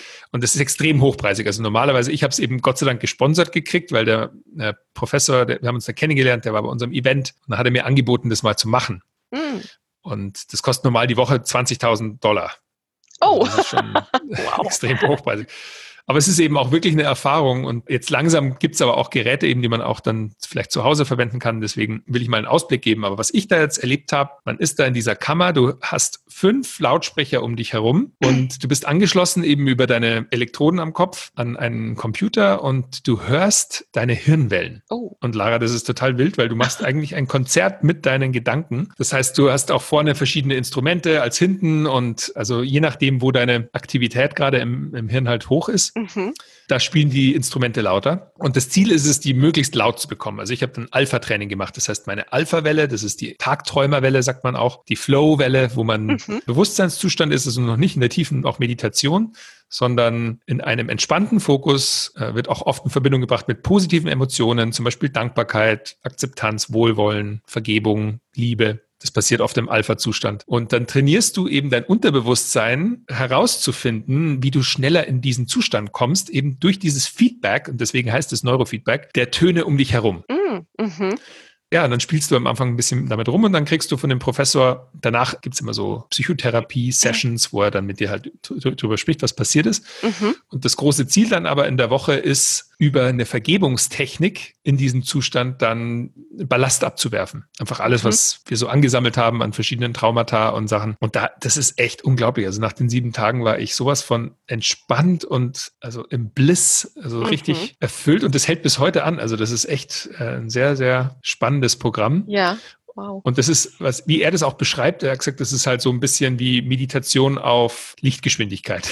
Oh. Also du kannst es auch erreichen über tägliches Meditieren. Das dauert halt einfach nur länger und über mhm. die Technologie kannst du halt das schneller trainieren. Ah ja. Das ist genau wieder so ein Beispiel von, wie wir eine alte Technik mit Biohacking, also neuer Technologie genau. dann kombinieren, ja. um das halt jetzt zu beschleunigen und noch mehr Effekte zu haben. Ja, und ein anderer Aspekt, den du in deinem ersten Buch beschrieben hast, da, und zwar ist das Umfeld. Was genau meinst du denn damit? Ja, damit habe ich noch ein bisschen alles so reingepackt. Also zum einen natürlich das Lebensumfeld, also das physische auch, wo wir uns aufhalten, wo wir uns bewegen. Also mhm. wie schaut mein Arbeitsplatz auch aus und mein Zuhause? Und das war wichtig für mich. Dann natürlich auch die Natur, aber auch das soziale Umfeld. Sprich, ah, ja. da habe ich alles ein bisschen hineingeworfen, was dann so außerhalb deiner selbst stattfindet, mhm. weil das ja auch alles Auswirkungen auf die Biologie hat. Und da gibt's je nachdem. Also ich finde zum Beispiel wirklich auch ein Thema besonders gerade jetzt, eben wo viele Leute jetzt zu Hause bleiben und vielleicht auch nicht so viel Kontakt haben mit anderen äh, Einsamkeit ist auch mal von Vorteil, wenn man auch ein paar Sachen für sich lösen muss und so. Aber der größte Biohack gegen Angst ist tatsächlich Gesellschaft. Und zwar also wohlwollende Gesellschaft. Mhm. Also du, weißt es bestimmt selbst, aber wenn du irgendwie ja, zu Hause bist ja. und dann kommen die Dämonen wieder und abends und du, oh, ich muss das noch machen und man fühlt sich nicht gut genug oder irgendwie Angst, irgendwas zu verpassen oder irgendwie ja. schnell zu sein und ein Gespräch mit einer guten Freundin oder einem guten Freund oder dem Partner oder der Mama kann dann schon helfen, das zu entspannen. Und das ist genau das, weil, also Gesellschaft, finde ich, das wurde so digitalisiert und es wird uns so ein bisschen vorgemacht, eben, das heißt ja auch Social Media. Eigentlich müß, müsste es Anti-Social Media heißen. Ja. ja weil Leute, die sich in digitalen Netzen eben bewegen, eigentlich bist du ja da ein digitaler Avatar, der eigentlich nicht wirklich du bist und man ja. bewegt sich da in der Welt. Und es ist ja auch, es kann ein Werkzeug sein, zum Beispiel um sich zu organisieren und so. Aber ich finde, Social Media muss eigentlich weiterhin ein Tool bleiben, um eher dann reale physische Begegnungen zu organisieren. Ja.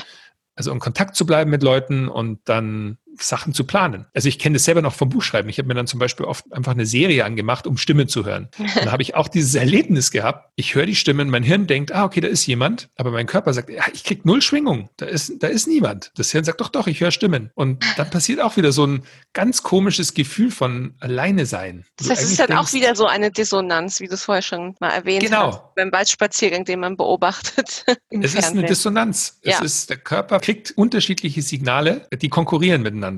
Ja. Und dann kämpfen diese Systeme gegeneinander und dann bist du letztendlich als Gesamtsystem derjenige, der da, da, darunter leidet. Ja. Weil das ist eben so ein komisches Gefühl von, weil eigentlich ist doch alles okay, aber ich fühle mich total mies. Und ich kann es aber rational, weil das rationale Hirn sagt doch, eigentlich ist doch alles okay. Und ja. der Körper sagt aber, äh, der gibt dir ein Signal, sagt, nee, ist nicht. Und das ist genau da, glaube ich, auch, wo dann viele, also Krankheiten auch, ein Burnout äh, entstehen, wenn man das zu lange dann vor sich hintreibt und auch das Gefühl und das Herz immer stumm schaltet und das so ein bisschen dann überschreibt eigentlich mit mhm. seinen, mit den Techniken, die wir halt haben. Also einfach, ja. Äh, dann, dann schaue ich halt noch eine, eine Folge von der Serie an. Ja, das lenkt ja. halt mein Hirn wieder ab von genau. den eigentlichen Themen. Ja, das stimmt natürlich.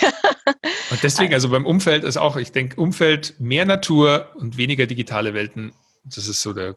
Und mit Menschen umgeben, die einen gut tun das ist sowieso der beste. Also ja. wie gesagt, das ist so einfach. Ich würde jedem empfehlen, wir hatten jetzt ein Event geplant, noch vor den Beschränkungen, wo wir ein paar Männer im, in der Hütte in den Bergen in Österreich waren und ein paar Tage da wandern waren und Lagerfeuer gemacht haben und uns einfach, und äh, das war so eine Männerrunde. Ja. Es, war, es war echt, das, und jeder danach hat gesagt, das war so ein geiles Erlebnis.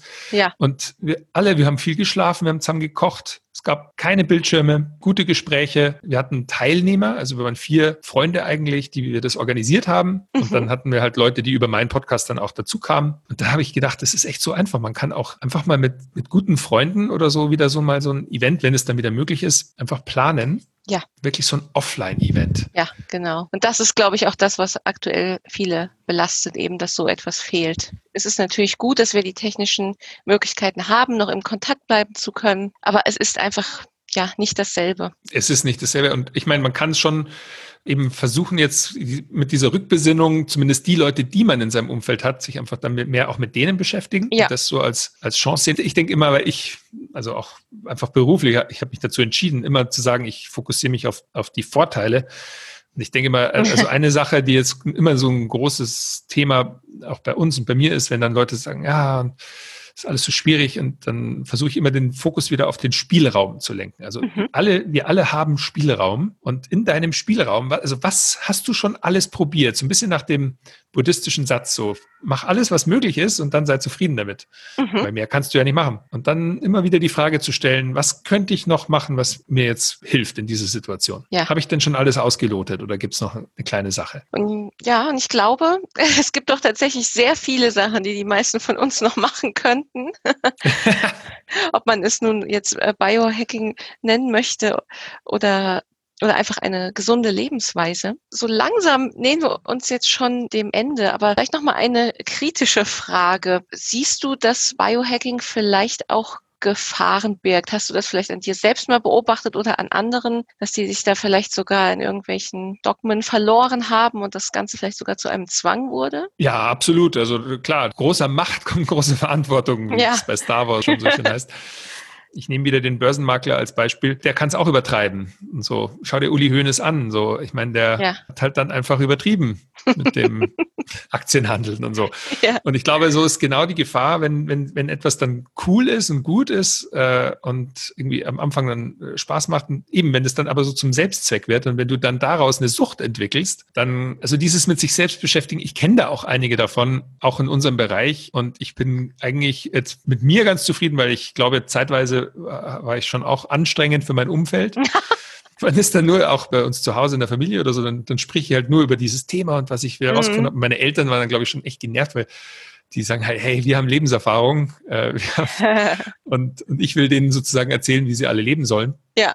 Ja, ich hoffe eben, dass Leute, die sich dann dahin bewegen, immer mal wieder auch jemanden haben, der ihnen so ein so kritisches Feedback mal gibt und man sich da weiterentwickelt, weil das kann dann schon ad absurdum führen irgendwann. Ja. Man, und zum Beispiel, also was ich mittlerweile ja auch nicht mehr mache, und da bin ich auch ganz offen damit, aber ich esse hin und wieder mal einen Muffin mit Zucker. ja. Oder ein Eis. Und im Sommer manchmal auch jeden Tag, also in der Woche oder so weil es mir gut tut oder weil ich es genieße. Und wenn ich, wenn ich mir bewusst darüber bin und ich sage, ich will das jetzt und es macht mir jetzt Spaß. Und ich weiß noch, da waren wir bei einem Event und dann habe ich ein Bier getrunken und dann kam einer auf mich zu, der meinen Podcast hört und meinte, hey, ah, das ist ja gar nicht nach den Vorsätzen des Biohackers und so. Und, und dann kam ich auch irgendwie in diese Situation, wo ich mich irgendwie rechtfertigen wollte. Und irgendwann dachte ich mir, nee, nee, Genuss ist auch ein Teil von Gesundheit. Und es ist, glaube ich, ganz wichtig, dass man da eine gewisse Entspannung findet, weil es sind also diese extremen Typen, also erst läufst du da Gefahr, irgendwann orthorexisch zu werden, mhm. also Orthorexie, einfach, dass du alles dann aus Zwang heraus richtig machen willst. Ja. Und dann den Leuten, denen geht so ein bisschen die Lebensfreude dann flöten und dieses auch im Moment mal einfach das jetzt zu genießen oder mal loszulassen. Genau, das ist ja auch nicht der Zweck der Sache.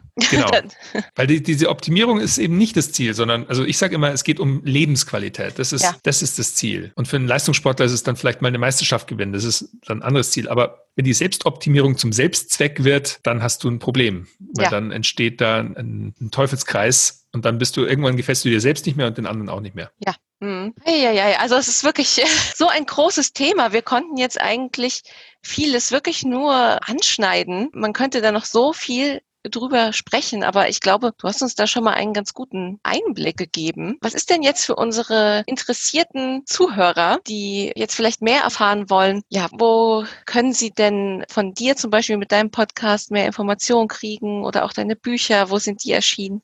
Kannst du ja vielleicht noch mal erwähnen. Ja, gerne. Also meine Firma heißt ja Flowgrade, also ja. wie Upgrade, aber wir haben absichtlich gesagt, wir wollen die Leute nicht upgraden. Das war eben da auch der Gedankengang, ja. sondern in den Flow bringen, also Flowgraden.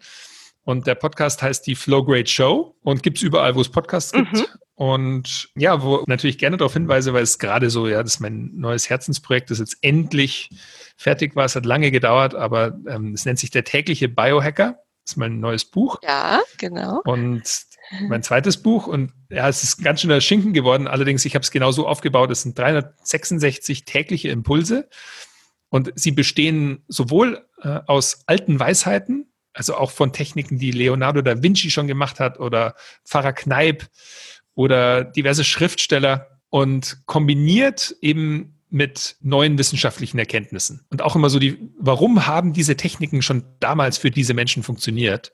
Und das probiere ich immer so wieder aus dem Auge der heutigen Zeit zu betrachten. Mhm. Und da findet man eben dann viele so alte Sachen, die vielleicht Leute auch kennen. Zum Beispiel eine Seite habe ich über warum, also ob es tatsächlich wahr ist, dass Verliebte das Essen versalzen. Ja, stimmt. Das ist ja so ein Mythos. Genau. Und das stimmt tatsächlich. Also es gibt eine oh, Studie wow. dazu von, äh, von Bremerhaven die herausgefunden haben, dass äh, die Salzschwelle ansteigt. Und zwar der Grund wohl ist, weil Salz ist auch, war schon im alten Griechenland ein Aphrodisiakum. Also mm. sprich, dein Blutdruck geht ja hoch und sag mal, mhm. das Blut fließt besser dahin, wo es hin soll. Ja.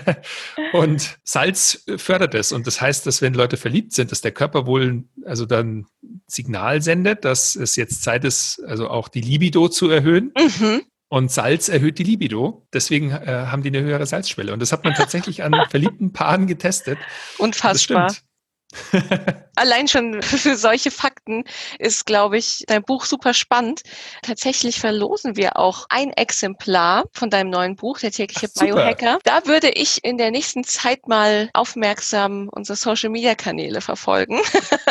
Auf Facebook, Instagram und Co. Das werden wir natürlich alles verlinken in der Infobox. Und wir verlinken natürlich auch deine Homepage Flowgrade, äh, wo man Podcasts und die Bücher bekommen kann. Alles in den Show Notes und beziehungsweise in der Infobox zu finden. Ich mhm. danke dir sehr, dass du bei uns im Interview warst. Also wirklich total spannend. Ich glaube, bin ich nicht die Einzige, die sich da noch mehr reinlesen möchte.